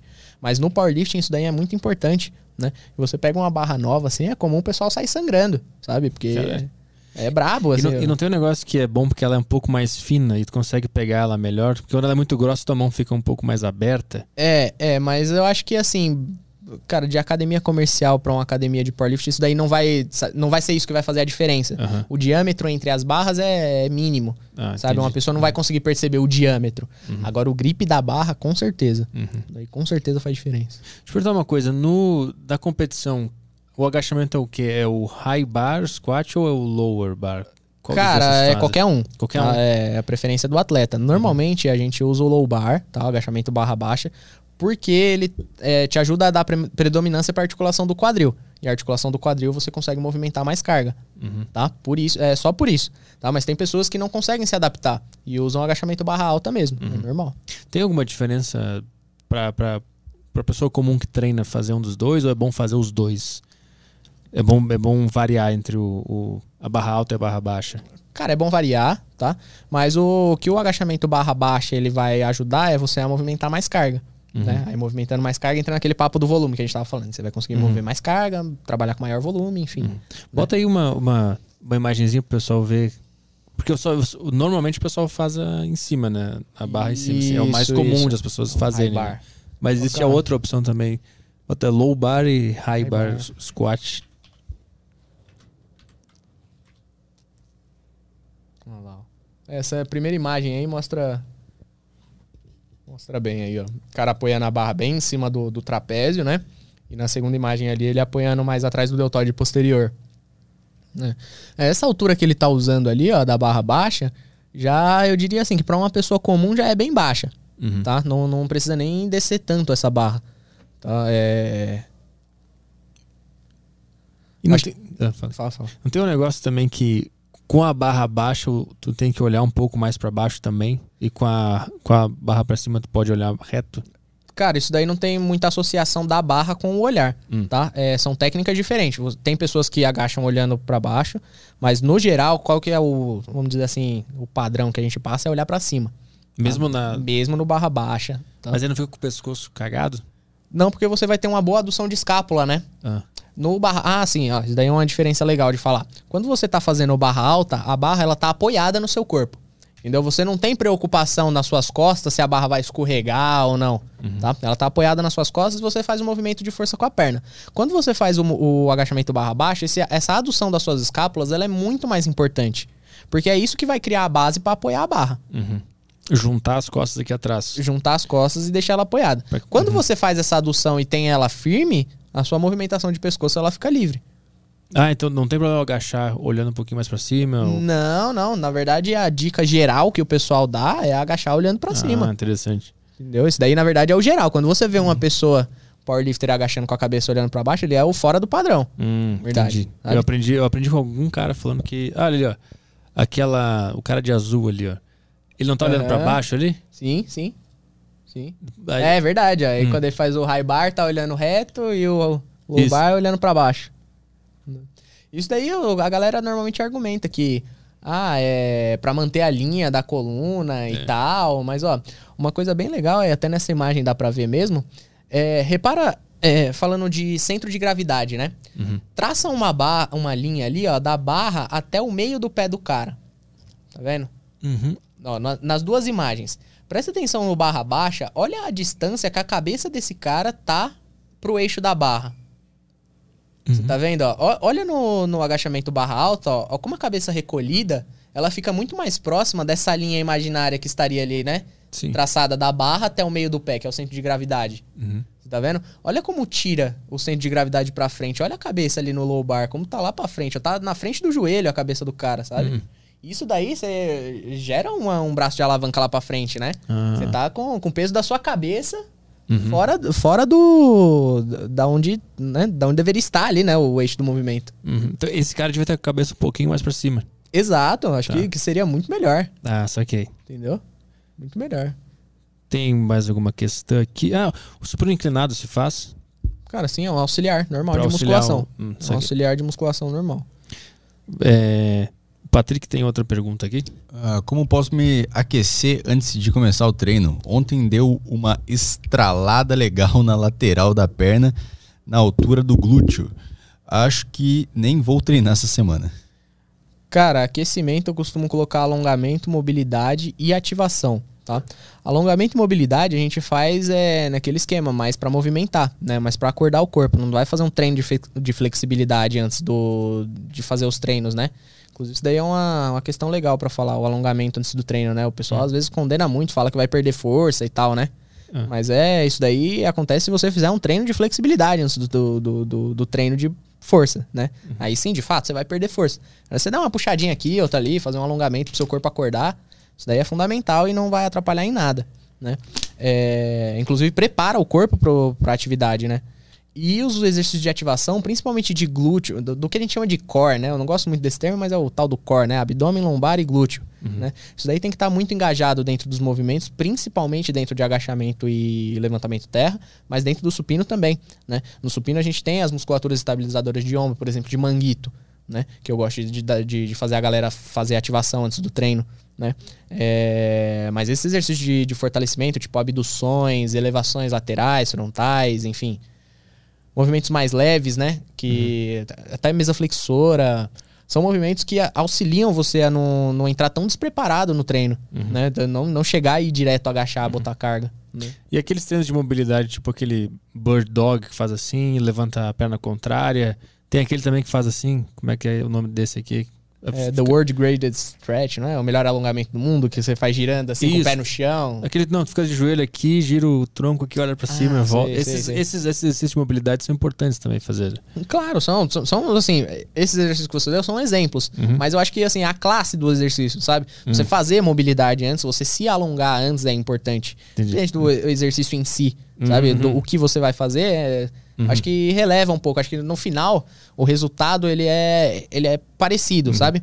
Tanto que hoje eu, eu deixo pros meus atletas escolherem os exercícios que eles vão fazer, sabe? Ah, Nesse sentido. Uhum. Então eu passo lá algum. No, no começo, né? Quando eu tô conhecendo o atleta, eu passo algumas variações lá e depois eu deixo ele livre. Ele fazer um abdominal X ou Y não é o que vai mudar a uhum. ativação uhum. dele. Uhum. Entendeu? Ele fazer uma mobilidade X ou Y não é o que vai fazer, mas ele precisa fazer. Uhum. Entendeu? Esse é o ponto. E aquele rolinho também, aquele rolinho é bom, né? Não, fantástico, fantástico. Liberação miofascial é uma coisa que a gente está começando a dar valor agora dentro do powerlifting, mas que ninguém dá valor no geral. Né? É, hoje acho que a massagem manual está sendo muito mais valorizada, né? A gente vê muito mais profissionais fazendo isso, mas a liberação miofacial em si não é muito, né? O pessoal não dá muito valor uhum. para isso. Mas daí é fundamental, cara. Você tá, tá com a musculatura mais solta. Imagina, você movimentar a carga pesada todo dia, né? Enfim, todo, toda semana, semana após semana, isso daí causa um estresse no seu corpo, uhum. né? E contraturas podem surgir sim, como, como outras lesões, né? Lesões simples podem surgir sim, não tem, uhum. né? Então, mas é importante fazer isso antes ou depois do treino, ou os dois? O rolinho. O rolinho é bom pra cacete. Ah, o rolinho é bom pra caramba. Você pode fazer antes, pode fazer depois. É, eu acho que, assim, antes não pode ficar fazendo muito tempo, né, também. Acho que, que atrapalha também, assim como o alongamento. né? Mas você fazer com frequência é importante demais. Eu falo até fora do horário do treino, Uhum. né? Eu tem atletas meus assim que estão passando por estão tendo muitas contraturas assim, eu, eu costumo sugerir para fazer fora do treino também, né? Nem sempre isso se resume ao período do treino em si, né? Vê mais uma aqui do Brandon. Ah, o nosso corpo nos dá sinais de que vamos nos lesionar durante o treino? Quais erros na academia aumentam o risco de lesão e qual a prevenção? O episódio de hoje tá bom pra caralho. É, qual que foi a primeira pergunta, cara? Eu prestei atenção na segunda, esqueci. É, se o corpo dá sinal de Dá, lesão. Tá, o corpo dá sinal de lesão, cara, mas normalmente a gente não ouve, né? A gente quer- Sim.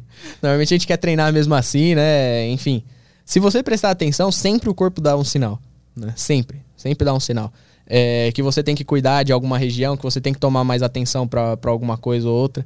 Isso daí sempre dá, dá um sinal, mas é que normalmente a gente é cabeça dura, que é só treinar e levantar o peso, né? Sabe que eu, eu, eu me lesionei lá no, no É CT. mesmo? Mas não por culpa do CT, né? Só pra deixar claro pro pessoal, né? Eu, no agachamento lá eu comecei a sentir uma, uma pontadinha aqui assim, bem de leve assim na hora do agachamento. Aí eu, não, eu achei que era porque eu não tava muito aquecido. Aí eu botei um pouquinho mais de peso, agachei e continuei sentindo. Aí eu parei, desisti, não, não treinei perna naquele dia, fui fazer supino e tal. No dia seguinte o joelho tava desse tamanho, assim, Inchado pra caramba. inchadaço e eu tô fazendo recuperação até hoje. Ô, louco, cara. Mas você, chegou a fazer exame do que que é? Tendinite? Isso daí? Não, Os era... satanistas, né? É, foram satanistas. Era. Puta, como é que era? Menisco, e mais Menisco. umas outras coisinhas. Na- Tá. Saiu na. Eu fiz a A ressonância, lá. ressonância, exatamente. Caraca, velho. Gigantesco. Agora eu tô. Aí de- ao longo do tempo ele foi diminuindo. Aí eu comecei a fazer fisioterapia e gelo. E ele não tá com água nenhuma, mas ainda tô. Ele dá umas dorzinhas de vez em quando. Tá É. estranho ainda, mas eu tô fazendo. Cara, sabe, sabe qual que é o maior motivo de lesão que eu vejo, velho? A galera treina demais, velho. Ah. E isso é, é. É uma coisa que eu nunca imaginava que eu ia encontrar no treinamento, sabe? Eu acho que eu ia ter trabalho pra falar pras pessoas treinarem mais, Aham. sabe? Não pra falar assim. Hoje, eu- sabe qual que é o meu maior trabalho hoje com meus atletas? É tentar tirar volume de treino. É eu falar pro cara assim, cara, hoje você treina cinco dias, na semana que vem você vai treinar quatro. E o cara surtar. Fala, cara, vai, como? eu tô te dando descanso, sabe? Uma população normal ia gostar disso, sabe? O cara quer o cara quer treinar mais, sabe? Normalmente a galera gosta de treinar bastante, né? É um problema recorrente que eu tenho. O, o meu problema foi que eu não fazia nada de mobilidade nem alongamento. Nada. Faz falta. Eu, eu balançava um pouco a perna lá e dizia, tá, tá pronto. Tá pronto, Vamos é. lá. Faz muita falta essa preparação. E também tem aqui, ó, quais erros na academia aumentam o risco de lesão? Qual a prevenção? É O isso, é isso. Treinar demais. Eu diria que é o maior erro. Treinar demais. É, a galera às vezes acha que é, você treinar mais é o parâmetro do resultado. Às vezes não. Uhum. Às vezes acontece demais de eu tirar volume de treino da galera e a galera evoluir.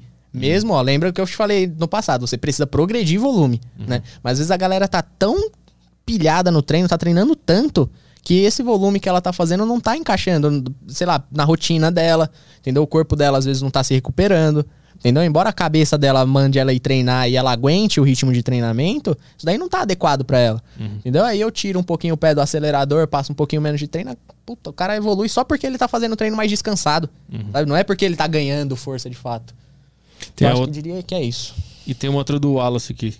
Ah, o Wallace mandou, depois dessa entrevista estou extremamente empolgado para começar Yes. powerlifting. Como começar?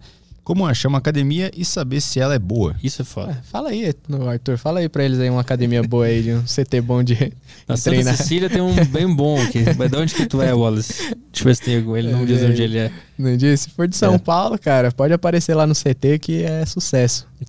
E se morar longe, pega o metrô, que é bem perto do metrô. Pois é, do lado do metrô Santa Cecília é pertinho. Mas de, de forma geral, como é que o cara faz pra conseguir fazer um treino de powerlifting em, em academias normais? Cara, em academias normais, normalmente o pessoal vai ter problema com terra, né? É, até o que a gente tava falando antes. O pessoal vai ter problema com terra. É, no geral, o pessoal vai bastante em bloco de crossfit pra treinar powerlifting, porque pode fazer o terra, pelo menos. Uhum. né? E tem o lugar pra agachar também, né? É, não é um lugar específico pra powerlifting, mas assim, quebra um bom galho, principalmente pra quem tá começando. Né? Quem tá começando consegue fazer tranquilamente um treino num box de crossfit, assim. Uhum. Acho que é melhor um box de crossfit do que uma academia. Se É. você não puder fazer o terra, né? Se você tiver que, sei lá, colocar colchonete embaixo do terra e tal, eu diria que é muito mais, mais efetivo você ir num box de crossfit. Deixa eu ver aqui. O Acho que o Sam. Deve ser Sam. Samuel o nome dele. Ah, gostaria de saber do Márcio como se fazer corretamente um deload em treinos de powerlifting. Abraço. Deload, pra quem não sabe, é. Quando a gente tá num período muito pesado de treinamento, a gente, e a gente percebe que o atleta tá cansado, né? Enfim, ou tá cansado ou tá tendo muita lesão, a gente faz um deload, que é período regenerativo, né? É, cara, como fazer isso? Você abaixa ou o volume ou a intensidade. Ou os dois tá? Não tem uma regra muito fechada para isso, né? Eu observo como que o meu atleta tá, tá se saindo, se ele tá muito cansado, se ele tá tendo lesão, né? Principalmente isso daí é o ponto mais importante, né? Eu acho que pela forma que eu progrido as cargas, sempre deixando repetições em reservas, é muito sempre sempre deixando repetição em reserva, é muito difícil o cara entrar em fadiga uhum. em si, né? Os caras estão sempre estão sempre treinando, né? É... Acho que é isso. Pode ter o psicológico também ele fica abalado por estar tá pegando peso e volume e tal. E tu consegue analisar, tipo assim, o cara tá bem fisicamente, mas tu vê que o cara tá estressado, ou ele tá meio mais para baixo, aí tu faz um deload. Exatamente, aí você faz um deload, exatamente, não é uma condição só física, uhum. entendeu? Você tem vários fatores para você observar para você fazer um deload, uhum. né? Mas um deload é assim, eu normalmente eu tiro uma semana inteira para fazer, tá? E eu abaixo a carga ou a repetição ou, ou os dois. Uhum. Tá? É, sempre vou abaixar e deixar um treino assim leve. Normalmente o pessoal assim, eles já treinam numa intensidade mais leve, né? É, quando você vai fazer um deload é realmente um treino leve, onde o cara ele não vai ter uma preocupação com carga nem nada, só em manter o padrão técnico, uhum. entendeu? É assim que eu faço. O Wallace disse que ele é do interior de São Paulo. Interior de São Paulo é. Um dia quando você estiver viajando para a capital. e tem academias por lá, é, por na redondeza também, né? De powerlifting que tu tava falando antes. Tem Santo André. Tem Santo André, a Gerson Dória. Tem o box do xerife, que dá pra treinar, fica no Morumbi, né? É, deixa eu ver quem mais. Ah, cara, ele falou mora no interior, em Ribeirão Preto tem academia também para treinar powerlifting. Tá, o pessoal de lá tem. É, o Marcelo Del Lama lá tem um espaço para treinar. Ribeirão Preto, mas acho que em São Paulo acho que não tem mais nenhum lugar assim. Será que no futuro Estado. nós vamos ter um cantinho nas academias normais que vai dar para fazer? Uns, uns terra, uns negócios. Cara, isso daí tá mudando bastante, né? Você vê que tem algumas Smart Fits que já colocaram lugar pelo menos para agachar, hum. né? Coisa que no passado era proibido, né? Na academia, só podia agachar no Smith, não tinha esse negócio de agachar ali. Que loucura isso, né? que loucura, né? Pra mim é muito bizarro isso, né? Eu lembro é... que eu, eu, trabalhei numa academia uma época, uma semana eu trabalhei na academia, é. trabalhei. E, a, e o cara tava me ensinando os exercícios que eu ia ter que ensinar, né, pros alunos. E ele passou o agachamento no Smith. Ele falou, vai até 90 graus e sobe. E ainda com o pezinho pra frente, assim, cadeirinha, isso, não é? Isso, exatamente. Cadeirinha, não é? Que Nem um agachamento normal é, né? Então, então coisas, cara, eu queria saber da onde que saiu isso daí, porque, como eu te falei, eu comecei a treinar em 2012 musculação e eu perdi esse processo, assim, eu não sei como é que ah, como é que o powerlift que o pessoal fazia lá nos anos 70 virou isso daí, sabe? Eu perdi esse processo. o Smith é maravilhoso. Não, não dá, cara. É, tem o do Gabriel aí? Gabriel, é, ele falou de low bar e high bar, foi o que Foi, já respondemos. Ah, a gente explicou. Ele perguntou se tem uma diferença crucial entre as duas. Quando a questão for subir carga. Sim, quando a questão for subir carga, sim. No low bar você necessariamente vai conseguir levantar mais carga. Você não só consegue é, levantar mais carga no low bar quando você sente desconforto, tá? Mas isso daí é uma questão individual, você precisa resolver, sabe? Porque o atleta de powerlifting, ele, cara, muito difícil o cara que não consegue mover mais carga num barra baixa né? Justamente porque você consegue dar mais ênfase na articulação do quadril, que é uma articulação mais forte do que a do joelho, uhum. e você consegue manipular mais carga por conta disso. Patrick tem outra dele aqui. O Patrick perguntou aqui: uh, existe a possibilidade de entrar para seu time morando fora de São Paulo? Claro. mudar é essencial. Claro, com certeza. Estou ampliando meu time agora de competição, né? Inclusive, fica um recado aí pro pessoal que gosta de powerlifting e quer competir. Tenho condições especiais, pessoal, que eu tô montando meu time. E eu tenho atletas em Minas, tenho atleta no Rio, tenho atletas em outros lugares, né? Tenho atleta no Ceará também.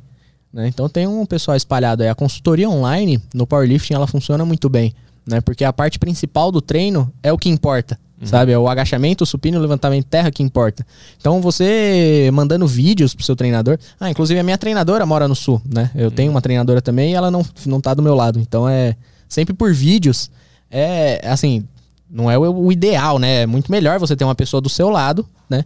Te acompanhando. Mas por vídeo, cara, é uma coisa que funciona muito bem. Vários atletas trabalham assim e têm resultados excepcionais. O Alexandre Salazar. Um, uh, Márcio, meu overhead press é um lixo e faz e treino faz uns três anos.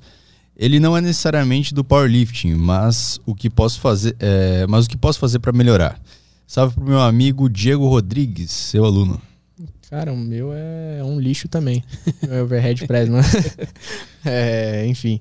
Cara, vale a mesma dica que eu falei no supino lá. É, diminuir as repetições, aumentar o tempo de descanso e subir a carga aos poucos. Né? É, acho que isso daí é uma regra geral para aumentar a carga em qualquer exercício que funciona muito bem. Tem no YouTube alguma coisa aí? Bom, uh, teve algumas coisas da hora que vocês estavam falando sobre usar o powerlifting em outros esportes. Um, o José mandou aqui no fortalecimento do vôlei, utilizamos muitos dos exercícios de, do powerlifting e LPO. Exer ó, vôlei. Vôlei tem o quê? Salto. É. Lembra? Se Uhum. atrapalhasse no salto, você acha que esses caras iam estar usando? Sabe? É, e, e outra, salto, agilidade, momento de reação, tem tudo isso daí no jogo dos caras. Sim. Né? E você vê, eles usam movimento de LPO, movimento do powerlifting. Usam, usam sim. Em outras modalidades. É engraçado, cara. É, em outras modalidades esportivas é muito mais comum o uso do powerlifting do que até na, onde deveria ser mais usado, sabe? Se eu não me engano, no documentário do Michael Jordan, ele, Ele faz. tem um momento que ele enlouquece, ele fica puto, ele quer ganhar tudo, e ele começa a treinar e mostra ele fazendo terra, musculação também, né? Mas ele faz terra e, e supino e tal. É. E, ele, e aí ele fica muito forte e começa a destruir os caras, jogar os caras no chão, enterra e pula pra caralho. É, é isso, velho. É isso aí. É isso aí. O Mamão perguntou aqui, é, boa tarde rapaz, pergunta pro moço se ele já viu algum acidente feio com algum competidor ao vivo. Grande abraço de Aquidauana, Mato Grosso do Sul. Nossa, grande abraço. Cara, em competição, coisa séria, eu nunca vi, mas já aconteceu com um atleta brasileiro do cara romper um quadríceps, velho, agachando. Tem, tem o vídeo e tudo, é. Até dá um. Tem? Ah, tem. Vamos- vamos ver. Ave Maria, velho. Eu, eu aguento, eu aguento. Você aguenta? Coloca aí, acho que é Davi Coimbra também, 2016, se eu não me engano. Squat.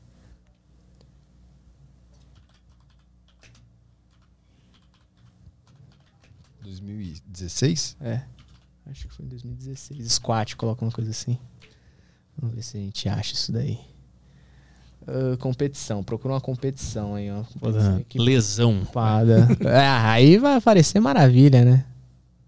Deixa eu ver se travou. Puta, cara, não vai achar.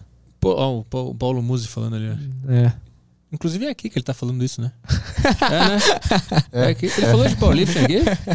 Lembro disso. Powerlifting, não. Por que powerlifting não é famoso no Brasil? Ah, esse corte agora. Vamos, vamos reagir ao nosso próprio corte. boa, boa. Isso aí, puta, não vai ter, cara. É uma competição que ele faz equipado. Isso daí tinha que procurar melhor. É. Ó, aquilo fica num clubinho. É. Aquilo fica num clubinho, cara. Era tipo um agachamento que ele tá tipo esse daí, ó, de 355, só que não é em 2013, não foi em 2013. É. Enfim. É, cara, o cara tá fazendo um agachamento. Inclusive, isso daí também é legal falar. É, powerlifting equipado, powerlifting raw. Né? O o pessoal às vezes não sabe muita diferença. Mas o powerlifting, ele até 2011. É, foi. 2011, o powerlifting ele só existia equipado. Né? O que, que é o equipado? Você usa faixa de joelho pra agachar e um macaquinho especial também de força. Né? É, isso daí te ajuda a colocar mais quilos na barra. Tá? No supino, você usa aquela camisa de força, se você já viu. Também ajuda a adicionar alguns quilos na barra. E no terra também tem um macaquinho especial. Né? Então Para são a terra. para a terra. Ah. Tá? Que é diferente do, do agachamento e do, Ah, do interessante. supino. Tá? Então, assim, deixa eu ver isso aí. até 2011, só existia a modalidade do powerlifting na IPF, nessa federação, que é a maior, é, equipado. Tá? Em 2012 que começou a surgir a modalidade RAW, e o esporte eu acredito que a partir daí também começou a dar uma crescida, sabe? Porque é até mais fácil do atleta praticar. Aí né? não precisa de nada, só uma bermuda e deu. No RAW, é, no RAW você só precisa do singlet normal, você pode usar para os três movimentos, né? Que não ajuda em nada, né? Não adiciona nenhum quilo na barra. É, você só pode usar faixa de punho, cinto e joelheira. Uhum. Tá? No, no, no Powerlifting RAW, ou Classic, que a gente chama, né? Então essa que é a diferença aí entre os dois, né? Então quando ele se machucou, ele tava fazendo Powerlifting equipado. Então tava com uma carga altíssima, com faixa no joelho, um macaquinho, sabe? Tava num... Eu já vi. Bota aí, como é que é o nome do negócio do supino? É um negócio que fica no braço do cara, uns negócios meio grande assim, né? Como é que é o nome daquele negócio?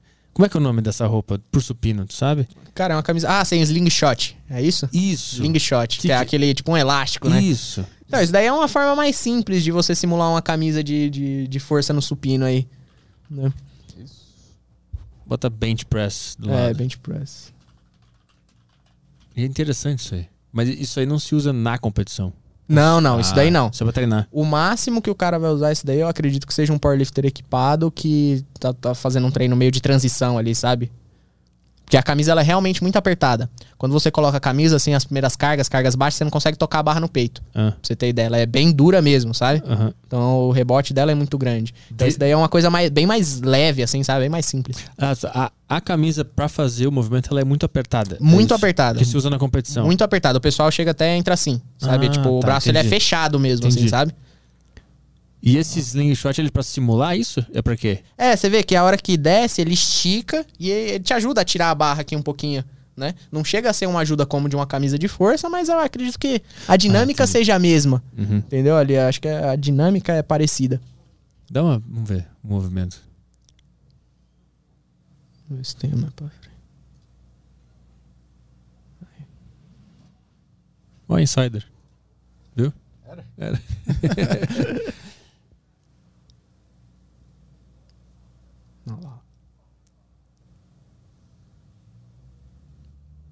Puta, trocou.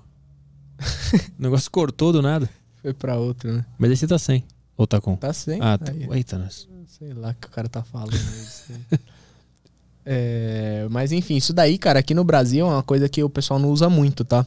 É, mas o pessoal que já competia nessa época aí, que não tinha o HAL, né? Porque principalmente, cara, o material é, é caro, né? E você não tem onde comprar aqui. Tá, isso aí te dá mais. Mais Você consegue manipular mais carga, exato. Você Ah. consegue manipular mais carga com isso daí. Justamente porque você tira aqui o momento mais difícil, né? A hora que tá no Hum. peito é o momento mais difícil do supino, né? A hora Uhum. que a barra tá no peito. Então a hora que tá no peito é a hora que ele estica ali e te Uhum. ajuda um pouquinho, Ah, sabe? mas isso não atrapalha porque ah, o negócio tá puxando pra dentro o cotovelo assim? Isso não atrapalha? Não, porque é justamente esse movimento do supino. Hum. Né? O cotovelo pra dentro. Ele não pode deixar o cotovelo fechar aqui, né? Aham. Mas se ele man- mantiver o cotovelo na posição certa, lá. É como se tivesse uma, sei lá, uma pessoa empurrando o cotovelo pra cima, assim, sabe? Uhum.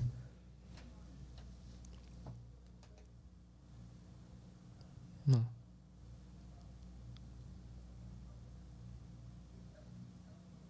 Você vê, ó.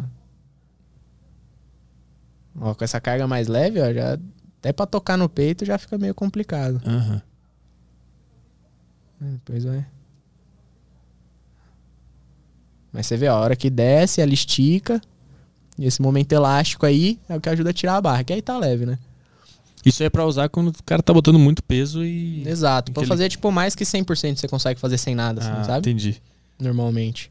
Olha os caras aprendendo a fazer o. A usar, exatamente. Porque, no, inclusive, isso daí não é só você colocar lá e sair fazendo mais peso, tá? Isso daí Uhum. você tem toda uma adaptação ao material e tal, né? A dinâmica do exercício muda bastante. É, tem outra coisa que eu tava reparando agora que eu acho interessante, que eu aprendi por causa do powerlifting, que é meio que essa curvadinha, que é, ela não vai reto, né? A barra. É, ela vai na diagonal pra trás, né? Isso. Vai na diagonal. Mas também é uma, uma forma de técnica, tá? Aham. Tem diversas formas de fazer supino e Uhum. fazer reto também não tá errado. Ah, tá. Por exemplo, quando você tem uma pessoa que tem uma ponte muito grande, ela não empurra tanto pra trás, né? Uhum. Porque ela não consegue aproveitar a ponte dela, Uhum. né? Imagina, ela joga aqui a barra, igual o moleque lá, que tá levantando 213. Joga a barra aqui assim, não tem como subir pra trás, Uhum. né? Ele sobe mais retinho aqui, Uhum. né? É Na- uma técnica também. Na competição, essa técnica de jogar pra trás é, é oficial ou na competição eu posso fazer reto pra cima? Não, pode fazer os dois. Isso daí não é nada que Entendi. esteja na regra. Saquei, na regra saquei. é o que eu tinha falado lá. Você não pode movimentar o pé, nem tirar o glúteo, nem levantar a cabeça. Saquei. Tá. Vê se tem mais alguma pergunta no YouTube aí. Ah, tem uma aqui do hum, Fraternidade Austríaca. Ah, Marcinho, comecei a treinar boxe recentemente. Antes treinava musculação e não estou sabendo conciliar os treinos. Sinto que o músculo está sempre fatigado. Ah, é fatigado que fala? Fadigado. Fadigado. Digado. Fa- Fatigado. Fadigado. Ah, como organizar o treino para não sentir isso? Cara, provavelmente aí é o que, é o que eu falei antes, tá treinando muito, né? É, recentemente, cara, eu comecei a treinar meu primeiro atleta de luta profissional, né? Caralho. O Delir, ele treina, ele compete Muay Thai. Luta Muay Thai vai lutar, inclusive, agora no domingo. E quando ele chegou, cara, ele eu via o esquema que ele tava fazendo de treinamento e tal, e eu falei pra ele, cara, você tá treinando demais, né? E já foi aquele impacto, né? Porra, tô treinando demais, mas eu preciso, é luta. O cara fazia funcional e luta, assim, meu, quase que diariamente, assim. O cara tava, mano, extremamente cansado. Aí eu falei, ó, agora você vai fazer assim, assim, assim e tal. Na hora que eu mostrei o esquema de treino pra ele, cara, o maluco surtou, queria pegar peso pra caramba, porque achou que tava pra trás, assim, sabe? O que, que era o treino que tu passou? De powerlifting. Powerlifting mesmo. Um treino, cara, muito parecido com o de um atleta de powerlifting. Mesmo. Aham. Lembra que eu falei no começo? Eu trabalho powerlifting com todo mundo, né? É, e as formas em si não mudam muito, né? Algumas coisas são específicas pro atleta de powerlifting, mas no geral a base do treinamento é muito parecida, né? E o que aconteceu com ele é que, cara, ele treinando menos, hoje ele conseguiu até ganhar peso e tal, tá muito mais forte, muito mais ágil, as lesões sumiram, né? Então, o que eu chutaria aí pro rapaz do, do box, eu acredito que ele tá treinando muito powerlifting, né? Tá treinando powerlifting talvez muito pesado, né? É, eu não sei exatamente, aí teria que avaliar de perto o treino, né? Mas, cara, pra luta é um complemento fantástico. Eu tenho muita vontade de começar uma luta. Eu consigo conciliar os dois? Lógico, De perfeito, boa. Perfeito. É o que eu falei, que não, não é nem que consegue, acho que você deve, sabe? Não é uma coisa que trabalha separado uma coisa da outra, sabe? Eu acho que antes da preparação física em si que o pessoal faz pro esporte, vem o powerlifting. Sabe? Eu acho que isso é tão importante quanto a preparação específica. Né? Porque é o básico, é a base, é o, o princípio. É que tem- dá muito medo de o cara ficar cansado, né? E aí o cara vai lutar um Justamente. jiu-jitsu e aí no dia seguinte vai fazer um terra e aí... Justamente, cara, é aí que a periodização entra com uma forma muito importante, Hum. né? Você passar cada vez mais longe da falha, sabe? Você não, não deixar a carga subir muito, Uhum. né? Muito mais do que, do que deveria subir. Você não deixar o atleta fadigar. Isso daí é completamente possível, Uhum. né? Se você tá treinando os dois e tá fadigando... Lembrando assim, se o cara faz... O, o objetivo dele aí é, é boxe, o objetivo é o jiu-jitsu, o objetivo é o Muay Thai, o principal é isso.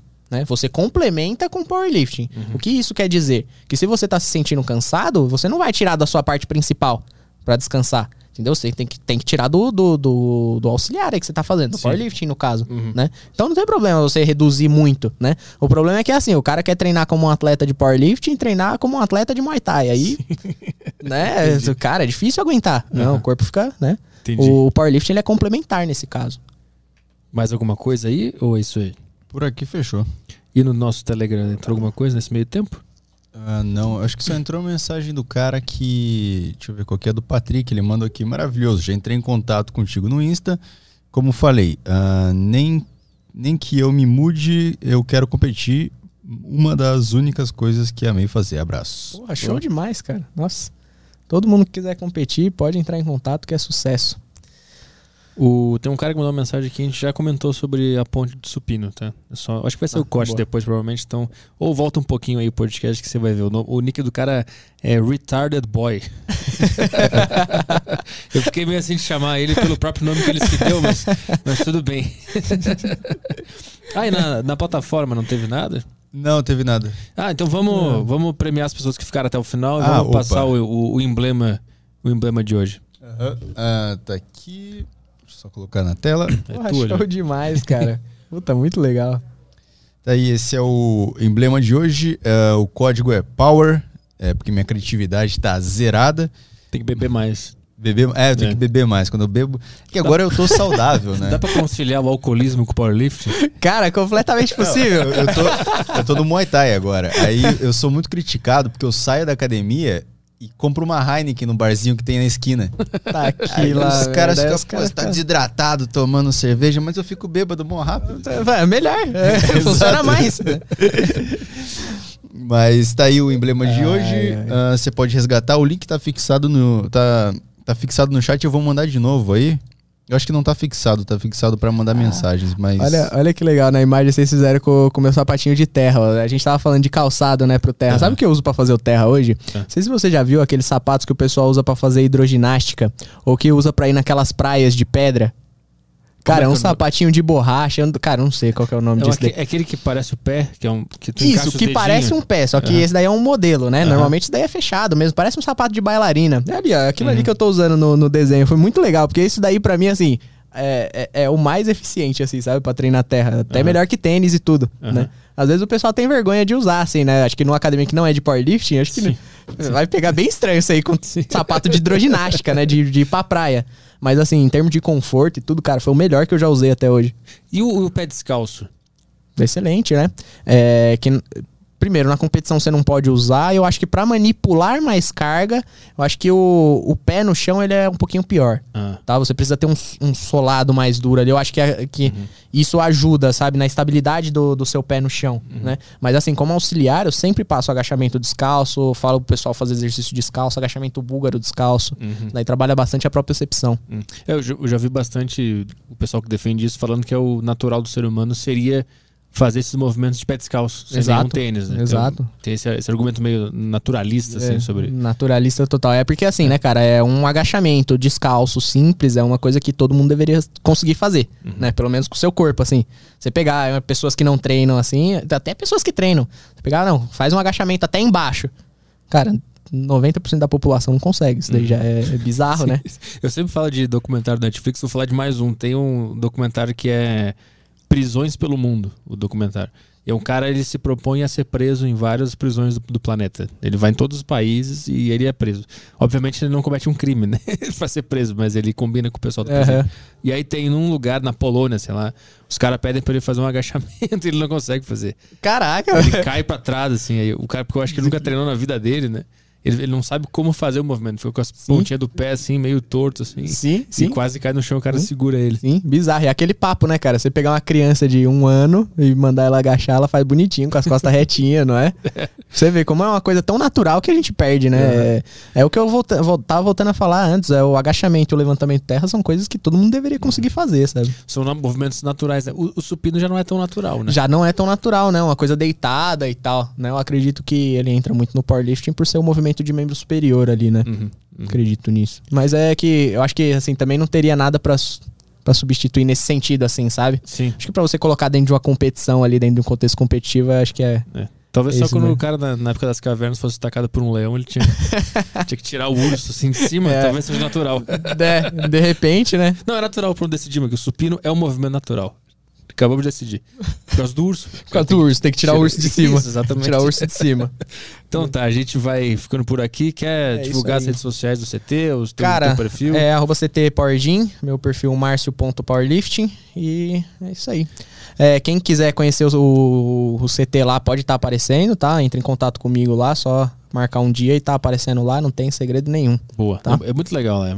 É, puta, é um negócio pra ambiente- baixo, assim, é uma garagem. É um puta ambiente do caralho. Assim. Do caralho pra treinar powerlifting, né, cara? E lá pode fazer powerlifting de verdade, com magnésio, com amônia, jogar o terra no chão lá. Com Slayer. pessoa- Com Slayer, com facção central tocando no talo. Isso. então tá, valeu, Márcio. Cara, obrigado. muito obrigado, Arthur. Eu que agradeço, cara. Valeu, Valeu. mesmo. Puta. Ó, quando é que a gente volta amanhã, né? Amanhã estamos de volta com a Michele da Cicor Cybernética, ou Cycor Cybernética, não sei. Psycor. Cycor. Exatamente. Então amanhã estamos aí. Obrigado pela audiência de todo mundo. Uma boa noite. Tchau, tchau.